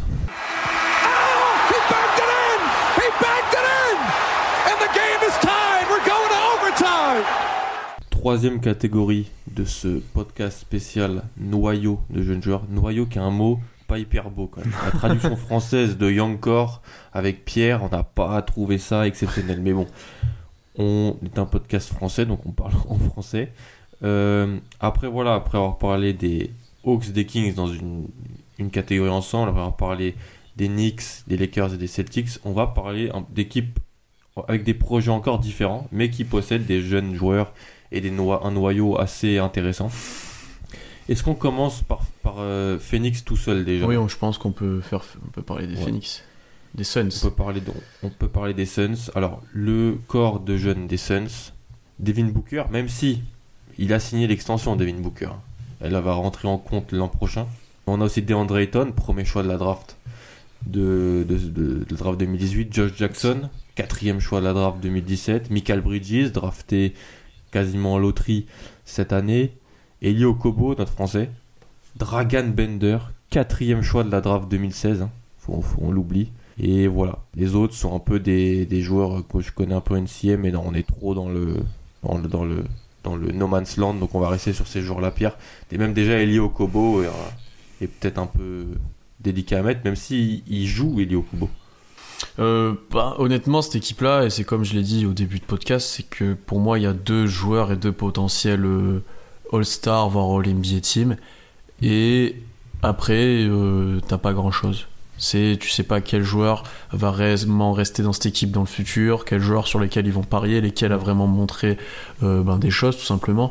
Euh, donc tu as Devin Booker qui progresse année après année, qui réalise des grosses saisons. Alors certes, c'est peut-être un peu des stats dans le vide parce que Phoenix est la pire équipe de l'Ouest et de loin, euh, mais oui, pire, bilan NBA. Oh. Mais je pense que déjà lui, ça commence de l'embêter, je pense, de perdre autant de matchs. et il avait dit l'année dernière qu'il louperait plus jamais les playoffs. Ah, bon, bah ça part mal.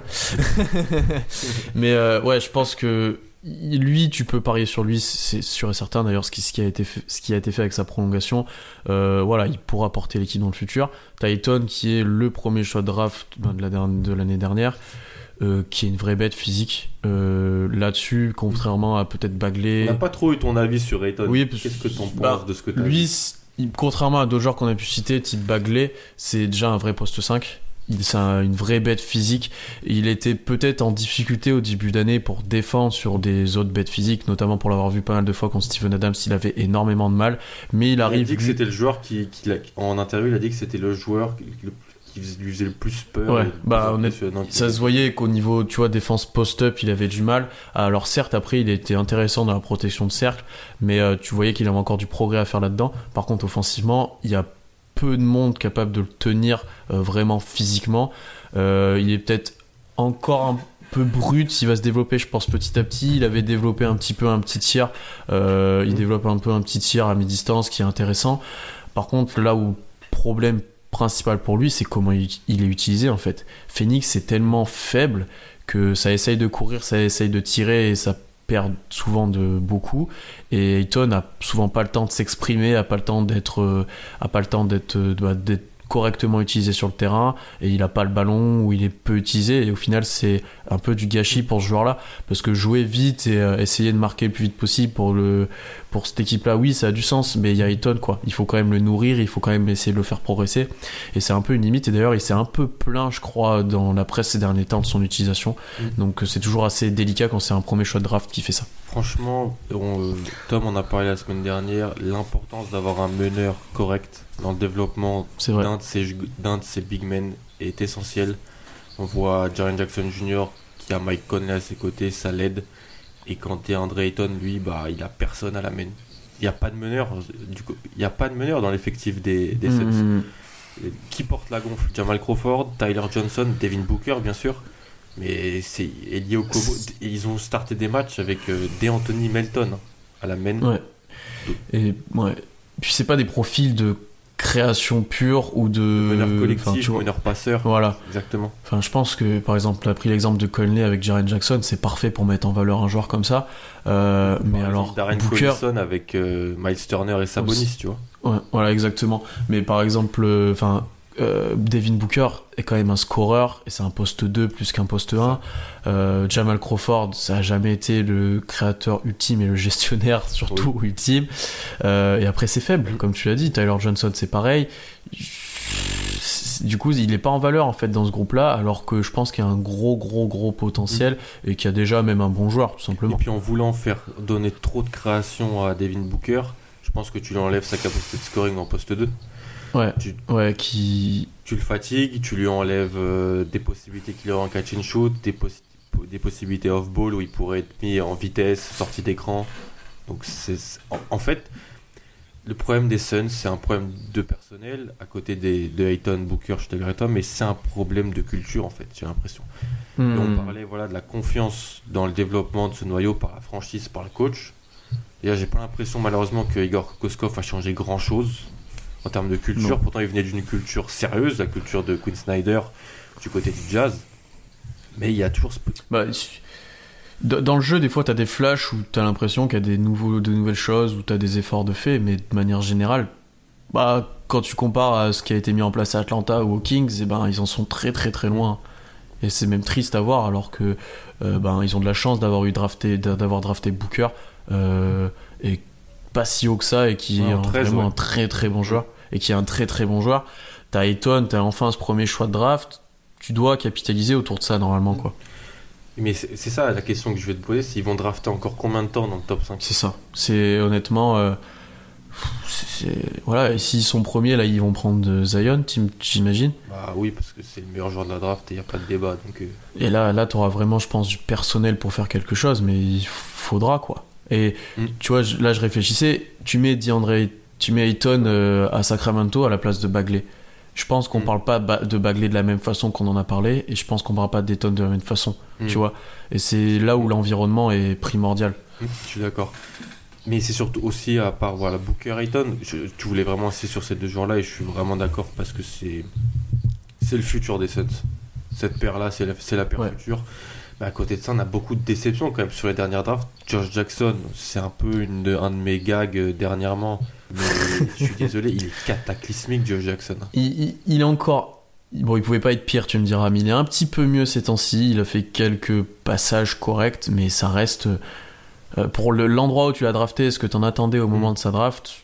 Devant mais qui tu l'as drafté? Même si c'est toujours Oui. facile de, toujours facile Oui, de réécrire l'histoire. Ouais, ouais. Mais euh, c'est très compliqué. Franchement, il y a en fait dans son jeu, dans son attitude, dans son il y a rien de positif en fait. Ouais. C'est Oui, alors l'année dernière, ça a passé en partie parce que c'était un rookie, parce que ça perdait, mais au bout d'un moment, là, il doit, il doit s'exprimer. Là. là, il doit montrer. dans euh, une équipe qui au joue moins des rien, flashs, dans une équipe qui joue rien, qui dans une équipe où il, est, il a du temps de jeu, des ballons parce qu'il est starter, parce qu'il y a personne. il doit montrer des choses. Et ce qu'il montre, c'est pas beau. On a, Draga- on a Dragan Bender, Mm. lui aussi drafté très très haut quand même.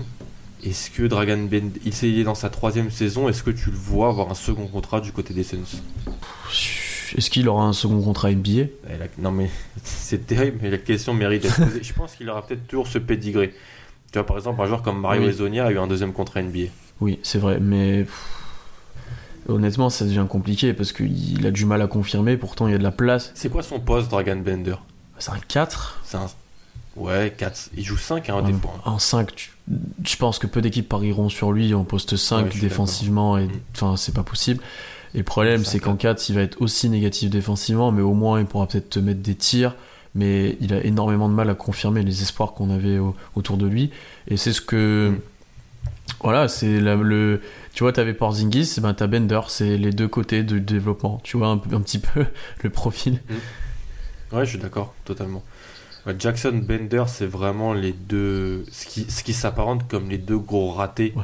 Oh, puis Marquis Chris. Avec Marquis Chris, qui n'est plus Quand, quand en deux années tu draftes, euh, tu draftes deux postes 4 très haut et que t'en as plus aucun dans ton effectif juste après et qu'il n'y en a aucun qui est devenu même un, un joueur correct NBA, Ah bah les drafts, en fait, si on fait, si c'est un peu drôle parce que si on fait les drafts 2016-2017, ils draftent euh, Josh Jackson, Bender, euh, Chris et ils échangent Bogdan Bogdanovic aux Kings pour aller récupérer Marquis Chris. voilà. Voilà. je veux pas me moquer, il y a tout ça, il y a pas de souci, mais voilà. Et c'est un peu compliqué. Et pareil, ce qu'ils ont fait avec euh, Phoenix, avec euh, avec euh, Philadelphie dans la dernière draft, c'est-à-dire euh, échanger un pick qui a beaucoup de valeur, suite Miami dans deux saisons, trois saisons, pour aller récupérer Michael Bridges, d'accord, qui est un joueur intéressant, mais ça fait encore un, un 3 de plus avec Josh Jackson, TJ Warren, qui est pas dans ce, qui est, le troisième meilleur joueur de cette équipe, TJ Warren, hein, mais qui est pas dans cette euh, dans ce- classement parce, ouais. parce qu'il a eu son deuxième contrat tout simplement et, et qu'il est, qu'il est trop âgé. Et voilà, Michael Bridges, c'est pareil, il a aussi des difficultés à confirmer, alors que voilà, Villanova, c'était un joueur extrêmement propre l'an passé. Mais voilà, encore des problèmes. Et puis, je sais pas, Elio Kobo, je sais pas, je te prends toujours pour notre euh, expert européen, alors que tu ne reg- tu- n'es pas je, je- je regarde plus l'Euroleague Voilà, du tout. c'est ça. Mais Elio Kobo, qui était un joueur que j'aimais bien à la draft, mais qui, voilà, euh, qui n'a pas le bagage pour euh, être un bon meneur à côté d'Ayton pour le développer, mais qui en même temps pallie, euh, paye les, les mauvaises gestions, les, les joueurs pas, pas top Hmm. à ses côtés, quoi. T'aurais un meneur déjà correct et t'aurais Okobo en sortie de banc sur 10 minutes ou- pour son développement, ok. Mais là, quand il y a des matchs, il est titulaire, qui joue beaucoup, c'est pas possible. Et c'est un peu la même chose pour Bridges. Euh, en plus, il sort de Villanova où t'as un groupe fort, est une équipe qui joue bien. Académie de jeu, ouais. Voilà, voilà, et t'arrives à Phoenix. Je pense que c'est compliqué pour un joueur comme lui de s'adapter. Mm. Et par contre, Bridges, tu vois, on n'a peut-être pas parlé dans le, dans le noyau de joueurs, Mm. mais au moment où Phoenix sera peut-être un peu meilleur, peut-être avec le choix qui arrive l'année prochaine, et s'ils arrivent Mm. à, à drafter intelligemment et à faire des trades intelligents, lui il pourra être intéressant, mais dans un collectif qui est établi en fait, pas Mm. dans un. Oui, je suis d'accord. ouais. Pas, là- pas, pas dans ce qui se passe actuellement. Oui, ça sera un, un joueur de complément utile, Ouais. défensivement capable de mettre des tirs. Voilà, ça sera Ouais, ce- exactement, genre de joueur. Et ouais. tout le monde a besoin de ce genre de joueur. Il faut pas non plus empiler les, les superstars et les joueurs qui ont besoin du ballon parce que tu peux plus jouer après. Voilà, Phoenix, voilà, on les a mis à part parce que leur situation est à part, leur gestion de ces joueurs-là est à part. Et ce qui est sûr, c'est qu'ils gagnent toujours pas beaucoup de matchs, en quelque sorte. Ça, c'est Non, hein. ça c'est la C'est la constante. parce que Atlanta, Sacramento, avant la saison, je pense qu'on aurait pensé qu'ils gagneraient moins de matchs que Phoenix. hein. Euh, potentiellement, ouais. Et Atlanta a deux fois plus de victoires que Phoenix et les Kings quasiment trois. Ils sont à 50-50 Voilà. et ils sont presque au playoff. C'est euh, Donc c'est un peu délicat. Dernier groupe de ce, de ce podcast, Pierre, c'est un peu le groupe pot pourri fourre-tout. De- euh, C'est ça en quelque sorte. Qu'ils n'ont pas rempli un peu les catégories des, des trois premiers, des trois premières catégories en quelque sorte. Trois- les, les- voilà. Donc on les a mis ensemble, sachant que moi au début je voulais aussi parler des Clippers, mais bon. Et si, on a, sinon on allait prendre 4 heures, donc on ne parlera pas des Clippers. On va parler du Magic, des Nets et des Bulls. Alors, je te laisse le choix, Pierre, par qui tu veux commencer. Peut-être commencer par les Bulls qui sont intéressants. Alors, ils souffrent un petit peu de notre délimitation de Young parce que Zach Lavine est autoporteur. Ça en fait indirectement partie, mais ils sont dans leur deuxième contrat.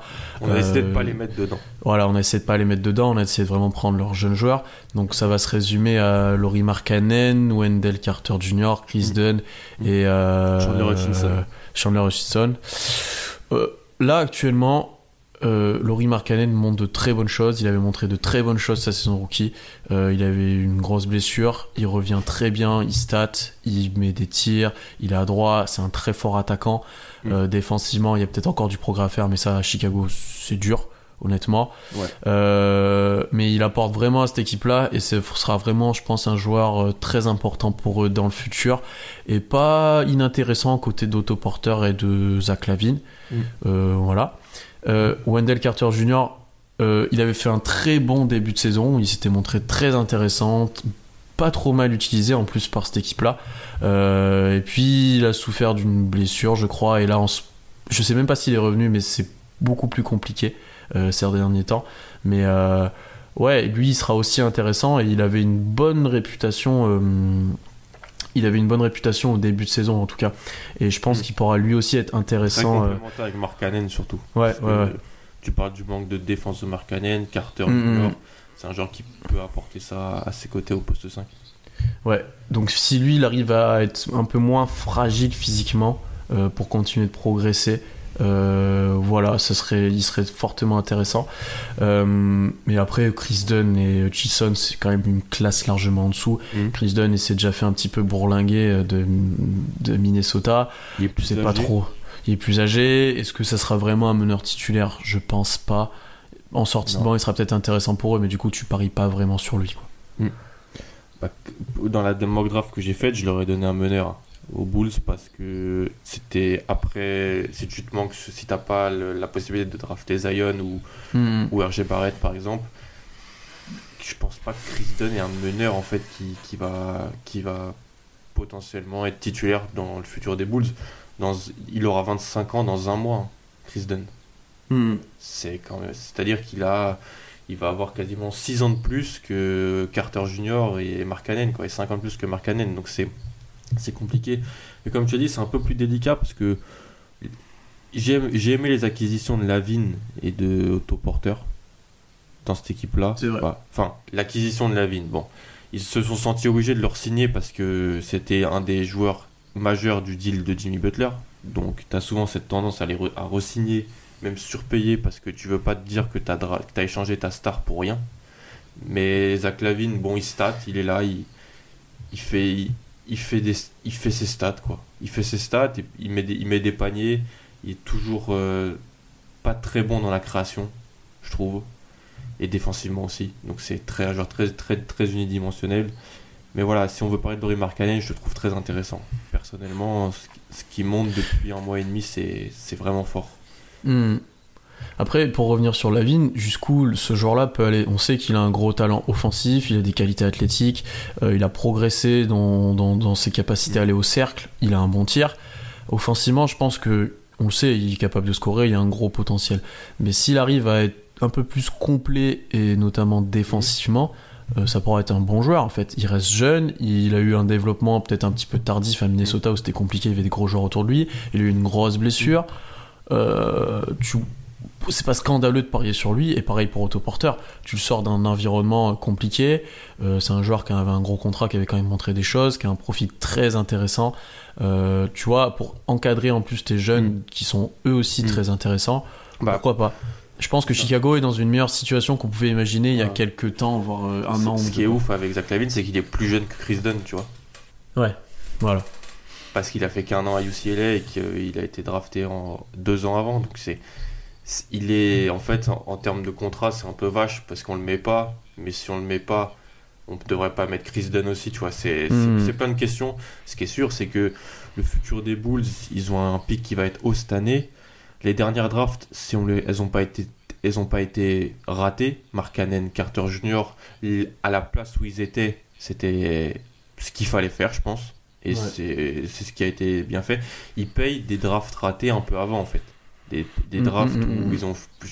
Bon, je reviendrai pas sur, je reviendrai pas sur l'échange McDermott contre Nurkic Harris. Mais voilà, les choix de Denzel Valentine, euh, les choix de même Bobby Portis, qui est plus dans l'effectif. qui a été utilisé pour récupérer autoporteur, il paye Ouais. un peu plus ça, parce que les drafts qui ont été faits dernièrement, et donc le, le- le- le noyau récent est, est intéressant du côté des Bulls. Ouais, et je pense qu'ils ont rattrapé euh, leur, leur mauvais choix de draft par des trades qui étaient pas qui étaient effi- efficaces, on va dire. Enfin, quand tu récupères, ouais, voilà, surtout le dernier d'autoporteur contre Jabari Parker que- qui était moyen et Portis qui était plus dans les plans. Rien de scandaleux là-dessus et, euh, et c'est intéressant pour eux d'avoir fait ça. Après, il faudrait qu'ils évitent de gagner trop de matchs actuellement, euh, qu'ils se tanguent vraiment. Euh, je prends l'exemple du match d'hier contre Boston, mais euh, c'est le genre de match qu'il faut qu'ils perdent parce qu'ils doivent aller chercher un top joueur. Et comme tu l'as dit, je suis d'accord avec toi, s'ils n'ont pas un prospect que tu ne peux pas laisser passer, ils doivent prendre un meneur. Là. Parce que, ouais, parce que le cin- en fait, le, le 5, euh, les 4 joueurs qui, que tu peux voir dans un 5, Lavin, Porter, Markkanen, Carter, c'est intéressant. On peut pas dire l'inverse. Franchement, c'est c'est Ouais. intéressant. Chandler Hutchinson, lui, c'est un rookie drafté fin de premier tour. Il a du mal, mais bon, on le mentionne parce que c'est un rookie du premier tour. Donc, euh, et vu dans une équipe qui perd beaucoup de matchs, il peut avoir des possibilités de temps de jeu donc, et se montrer. Donc voilà, c'est pour ça qu'on l'a mentionné. Est-ce qu'on parlerait pas d'Orlando? Si. L'Institut. euh, Charles Xavier, comme je l'avais surnommé il y a un petit moment. Meilleurs sur- un des meilleurs surnoms de tous les temps je pense. Le corps de jeunes d'Ordo, encore une fois, c'est comme euh, Chicago, c'est un peu vache. Parce qu'il y a des joueurs. Aaron Gordon n'y est pas, par exemple. Parce qu'Aaron Gordon a été prolongé. Donc, c'est, on- donc le corps se limite à Jonathan Isaac, Mobamba, Markel Fultz, Pierre. Oui, on va peut-être parler de. Encore. Et bah, on va Wesley Wundu, parce que Wesley Wundu, il est dans la rotation en tant que sophomore. Donc, il est dans ce. Si on met Harry Giles dans, un, dans ça, Eli Okobo dans un autre, et voilà, on doit, se mettre, on doit mettre Wesley Wundu, le, le shooter gaucher, le joueur gaucher de- d'Orlando. Est-ce qu'il y a un joueur que tu as envie de parler en premier, Pierre, dans ce, dans, du côté d'Orlando et de la Mhm. politique du Magic Bah, déjà, sur leur politique, c'est. C'est assez spécial parce que tu as des rookies ou des joueurs draftés qui sont des projets à long terme. Euh, Bamba, Isaac notamment, c'est des joueurs qui vont mettre du temps à se développer, qui ont un très gros profil athlétique, qui vont devoir se développer sur le jeu, enfin voilà, pas mal de choses. À côté de ça, tu as quand même des joueurs confirmés qui sont intéressants. Vucevic est All-Star cette année, Taron Gordon qui a signé un gros contrat et qui est, Mm. Bah, qui, qui est potentiellement leur futur, même si il passe pas encore ce cap-là, mais il- ça peut être leur futur. Voilà, t'as des joueurs de qualité, hein, t'as Fournier qui reste un bon joueur NBA, mais euh, du coup t'as un peu une différence entre leurs rookies qui sont pas prêts tout de suite et des joueurs, bon certes qui sont peut-être moins désirables à Orlando, mais qui restent corrects et qui leur permettent d'être là où ils sont maintenant, c'est-à-dire aux portes des playoffs et d'avoir un joueur All-Star Game. Euh, Si on doit revenir maintenant, je prends l'exemple d'Isaac, c'est le profil du joueur moderne, athlétique, qui peut jouer, défendre sur tous les postes, enfin qui, voilà, mais sauf qu'il a des limitations encore qui, euh, qui sont trop flagrantes, quoi. C'est-à-dire que quand il, au niveau du tir, c'est compliqué. Quand il a la balle en main, euh, si c'est pas juste driver pour aller marquer, c'est assez compliqué aussi. Donc ça, c'est des choses qui viendront sur du long terme. Là où il se monte intéressant, par contre, c'est quand il court, quand c'est du de l'open court et qu'il a la balle, il est capable de Mm. faire des choses. Quand défensivement, il se monte intéressant parce qu'il est long et tout, mais il a encore des limites trop grosses pour l'instant pour euh, euh, pour apporter complètement à cette équipe-là et ça prendra du temps. C'est un peu la même chose pour Mobamba, hein, qui joue peu. Euh, Qui lorsqu'il rentre souvent prend voilà lorsqu'il rentre souvent prend des rebonds mais des contres mais quelques dunks mais voilà des fautes aussi parce que c'est très naïf et très frustre euh, et tu vois, tu vois pas encore complètement son petit tir qu'il a, un un 3 points qu'il est capable d'avoir, ses Mm. mains, et enfin, ça va mettre énormément de temps. Et après, il y a le cas Fultz qu'on a déjà parlé beaucoup dans ce podcast et qui est une incertitude. Donc, c'est des paris sur du long terme dont tu es incertain, alors Mm. que tu aurais déjà tes joueurs confirmés à côté, en fait. C'est ça qui est un peu Mm. dommage pour cette équipe-là. C'est ça.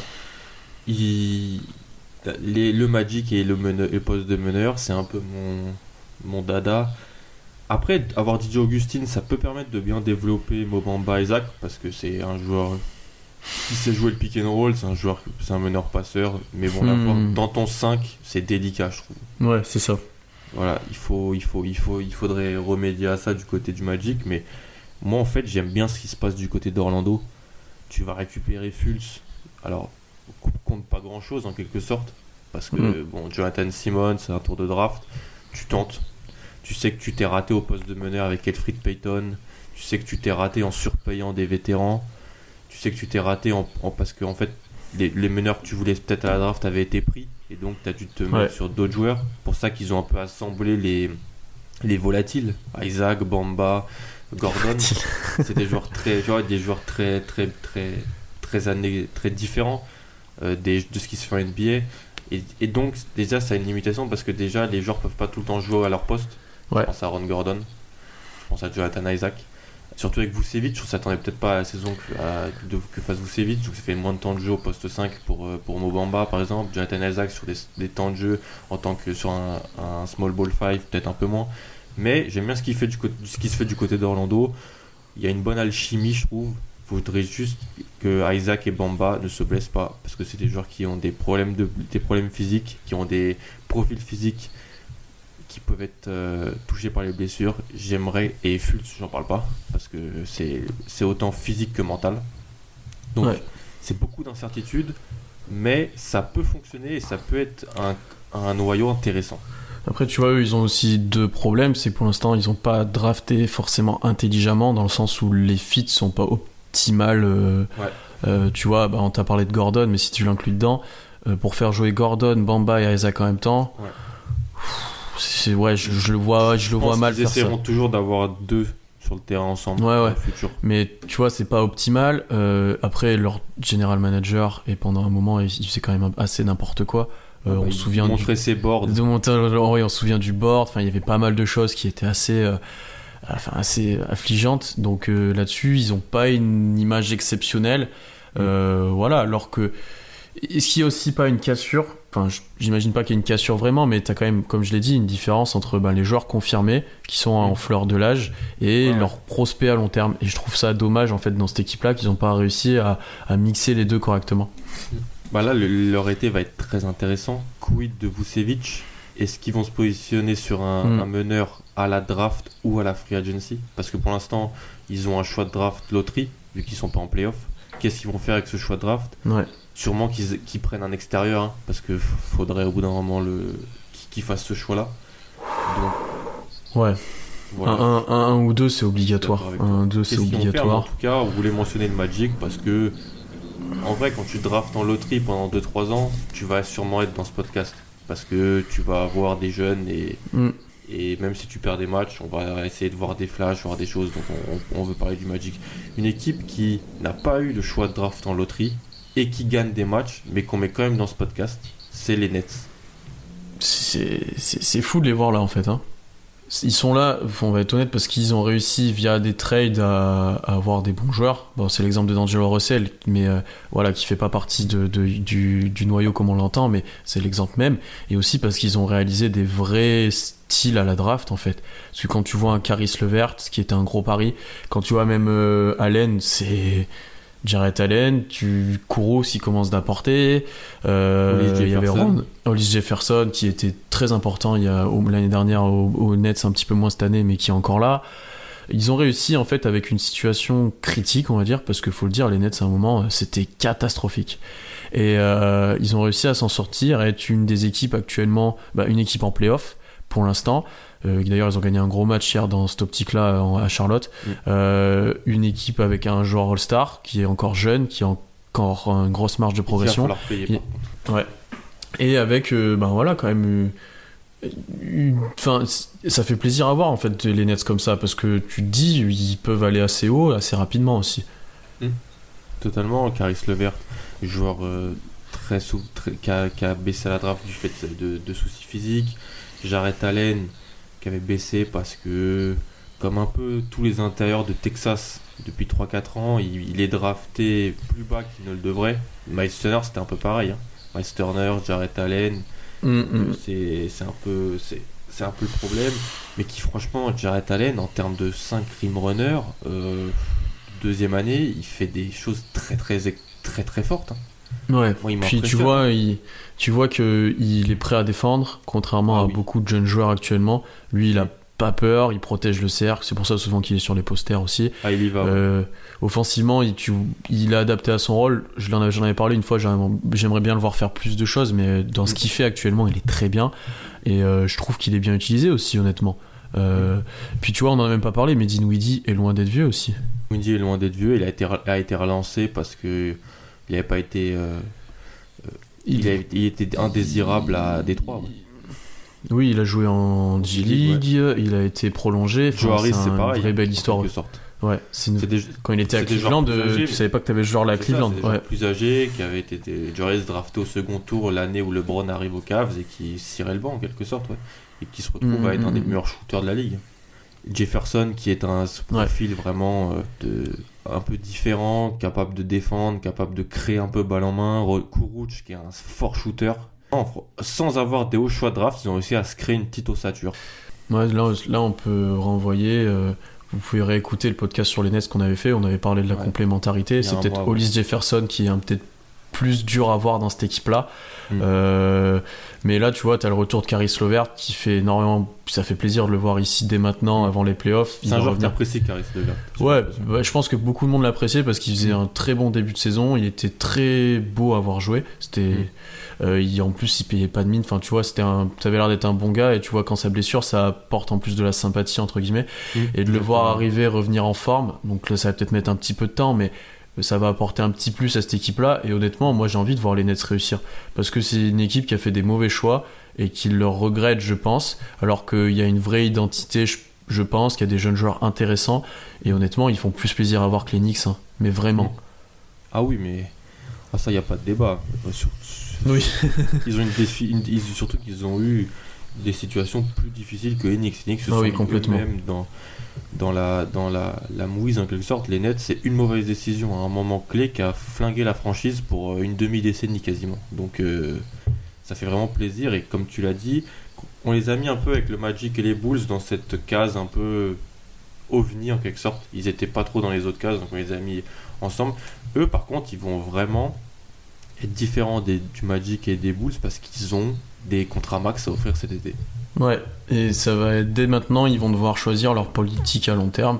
Je pense que D'Angelo va avoir un gros contrat, ils vont vouloir le garder, c'est quasiment sûr et certain. Le cas d'Inouidi a été géré. Euh, voilà, il y aura plus, à mon avis, de bah, Jefferson, ça va être plus compliqué. Euh, mais petit à petit, eux, ils vont avoir des choix plus rapidement que les autres équipes à venir et ils vont pas avoir de gros choix de draft qui arrivent aussi. Eux, ils vont devoir drafter, comme ils l'ont fait ces dernières années, intelligemment. Euh, et ça va être peut-être plus dur pour eux de continuer dans cette voie-là. Ils auront peut-être moins de prospects euh, qui vont arriver. Ouais, va falloir être plus intelligent, mais bon, Sean Marks a réussi à prouver que depuis qu'il est là, il a réussi à il, il identifie extrêmement bien les Ouais. profils qu'il veut. Complètement. Atkinson est un, jou- est un coach très intelligent qui sait ce qu'il veut mettre en place et il prend les profils qui, va, qui utilisables pour son système. Ils ont quand même euh, le choix de Denver au premier tour cette année, ils ont le leur, ils ont le choix des Knicks au tout début du deuxième tour, donc ils peuvent aussi faire un package pour monter à la draft, chercher vraiment à identifier un profil qu'ils veulent. Franchement, les Nets, il y a beaucoup, beaucoup de positifs pour eux. Et on, vou- on voulait les inclure parce que c'est toi qui a, qui a vraiment insisté Mm. et mentionné le fait qu'ils étaient dedans. Et après mûre réflexion, ils sont dedans. Et c'est super intéressant parce que toutes les autres équipes sont là parce que elles perdent un peu des matchs. Et elles ont réussi à accumuler des choix en loterie. Eux, c'est l'inverse en fait. Ils n'avaient pas de choix Ouais. en loterie. Ils ont quand même réussi à se faire un corps de jeunes joueurs, un noyau dur. Et ça prouve la force des scouts, la force de, de Sean Marks, la force de Kenny Atkinson, qui est vraiment très très forte depuis qu'ils ont, qu'ils ont pris un peu les Nets euh, en main. Ouais, donc c'est là aussi que le choix des, du GM, du coach et comment c'est mis en place, Voilà, c'est indispensable. Le- ça, le critère d'évaluation de la, de, de- de- du- de la confiance dans le développement a vraiment été bénéfique aux Nets dans, dans, dans Parce que- Si on devait résumer, en fait, leur seul haut choix de draft dans cette équipe-là, c'est d'Angelo Russell qui a été obtenu via trade. Mm. Les autres, c'est pas des loteries piques, c'est pas des hauts prospects en sortie d'université. Enfin, Mm. c'est voilà, c'est bien drafté intelligemment, tout simplement. souvent, ouais, c'est souvent pas des freshmen, à part Jared Allen. Ouais, Tu vois, c'est pas des mecs hyper hypés non plus. Donc c'est ouais, c'est c'est extrêmement intelligent, c'est extrêmement bien fait et, et c'est pas comme les autres équipes. Donc c'est pour ça que c'était intéressant d'en parler. Je pense qu'on a fait le tour, Pierre. On a vraiment passé du temps sur ces sur ces jeunes équipes. Il y a rien d'autre que tu veux rajouter ou tu veux parler du concours de dunk d'Amidou Diallo ou quelque chose de quelque chose d'autre? On a déjà mentionné Zach Collins qui était pas très bon en concours. Je vais garder ma, joie. John Collins, pardon. Jason, John Collins. John Collins, euh, qui, je vais garder ma joie de la victoire d'Emile Diallo euh, pour moi. T'as raison. Bah, en tout cas, il a quand même euh, dunké sur le- ce bon vieux Shaq, donc euh, c'était quand même intéressant. Tandis que Dennis Smith avait du mal à sauter au-dessus de D-Wade. Je dis ça, Oui. je dis rien. Non, mais Dennis Smith fait pas la taille de Diallo. euh, non, bon. Oula, ça sent les. Il y, y a eu du grabuge, je pense. En tout cas, c'était un. Franchement, c'était un plaisir de faire cet épisode. Assez long, Ouais. mais assez dense. On a pu discuter de pas mal de choses, pas mal d'équipes, pas mal de situations. On a essayé, comme tu as dit, Pierre, d'insister sur les rookies quand on a pu. Parce que de base, c'est ce qu'on voulait faire, c'était parler des rookies. Donc, euh, on a essayé d'insister, d'insister sur eux, sur leur jeu. On n'a pas parlé de Dallas. Juste Dallas, parce qu'en fait, Porzingis va être prolongé. Et il va avoir un contrat très très cher. Et on aurait pu les mentionner parce que, voilà, Doncic, Brunson, Finney-Smith. Mais bon, à part Doncic, c'est pas, c'est, des joueurs de, de moins de qualité. Ah, C'est, moi pour l'instant la seule certitude qu'on a de Dallas c'est Doncic et ça fait un peu comme Utah où tu pourrais juste parler de Donovan Mitchell et ça fait pas un vrai noyau, c'est juste Voilà, on voulait vraiment insister sur le nombre, en fait, la quantité des, des- noyaux à 3-4 joueurs, mais un peu plus parfois. Donc c'est pour ça qu'on n'a pas mentionné euh, Dallas, même si voilà, Doncic fait qu'ils auraient pu être mentionnés, ça c'est clair. Pierre, c'était un plaisir. Est-ce qu'on va se retrouver Est-ce qu'on va dis-nous ton actualité? Je sais pas. Est-ce qu'il y aura des, des épisodes de ton, de ton podcast Roll bientôt Je sais pas. Les, les gens t'écoutent. on, on- on attend le- les, les nouveautés peut-être un petit qu'on aura un peu plus de, de contenu sur Marquis Sur Maurice. Marquis Maurice va être la- le sujet principal d'un épisode. C'est magnifique. Mm, Ouais, c'est euh, il y a peut-être il sera un des sujets en tout cas c'est sûr et certain. Euh, et puis après j'en ferai un quand Paul George sera MVP. Voilà. D'accord. Ah oui. J'attends cet épisode alors. Marquis Maurice, qui tu as dit, est déjà ad- adoré par les fans d'Okessi. Oui, parce que il met des coups. Et ça, on adore si- surtout si c'est sur des joueurs d'Utah. On Ah, apprécie particulièrement. On pas-. Il y a une petite rancœur vis-à-vis de, de, de Ah, passé, mais je pense qu'il y en a une entre eux, les joueurs, déjà. Et ça va être des matchs tendus, je pense, jusqu'à pendant pas mal de temps. Mm. Euh, voilà. Et Markif Maurice s'est fondu comme un comme un poisson dans Et on, on notera que, tu ne- que ton client, euh, ton cher et tendre client, Patrick Patterson, ne voit plus le terrain. Oui, du coup. il, oui, il a, il a demandé son trade, mais bon, il n'a pas non plus la l'influence d'un Paul George ou d'un Jimmy Butler quand il demande son trade. quoi. C'est un peu, un peu compliqué. mais pas de patte, on, va, on verra. Parce que Markif Maurice, c'est pas non plus l'assurance tout risque. Non, c'est sûr. On verra. En tout cas, voilà, c'était un plaisir. N'hésitez pas à partager le podcast, commenter, nous donner voilà, ce que vous en pensez sur notre classement. Pas, c'est pas vraiment un classement, mais sur les différents critères, les groupes d'équipes qu'on a, qu'on a réussi à isoler, les questions et, et tout. Voilà, si vous avez des, des remarques aussi, c'est, c'est toujours un plaisir d'échanger avec vous. Et bah, moi, je vous dis salut, à plus. Salut. Normally, being a little extra might be a bit much, but not when it comes to healthcare. That's why United Healthcare's Health Protector Guard fixed indemnity insurance plans, underwritten by Golden Rule Insurance Company, supplement your primary plan so you manage out of pocket costs. Learn more at uh1.com.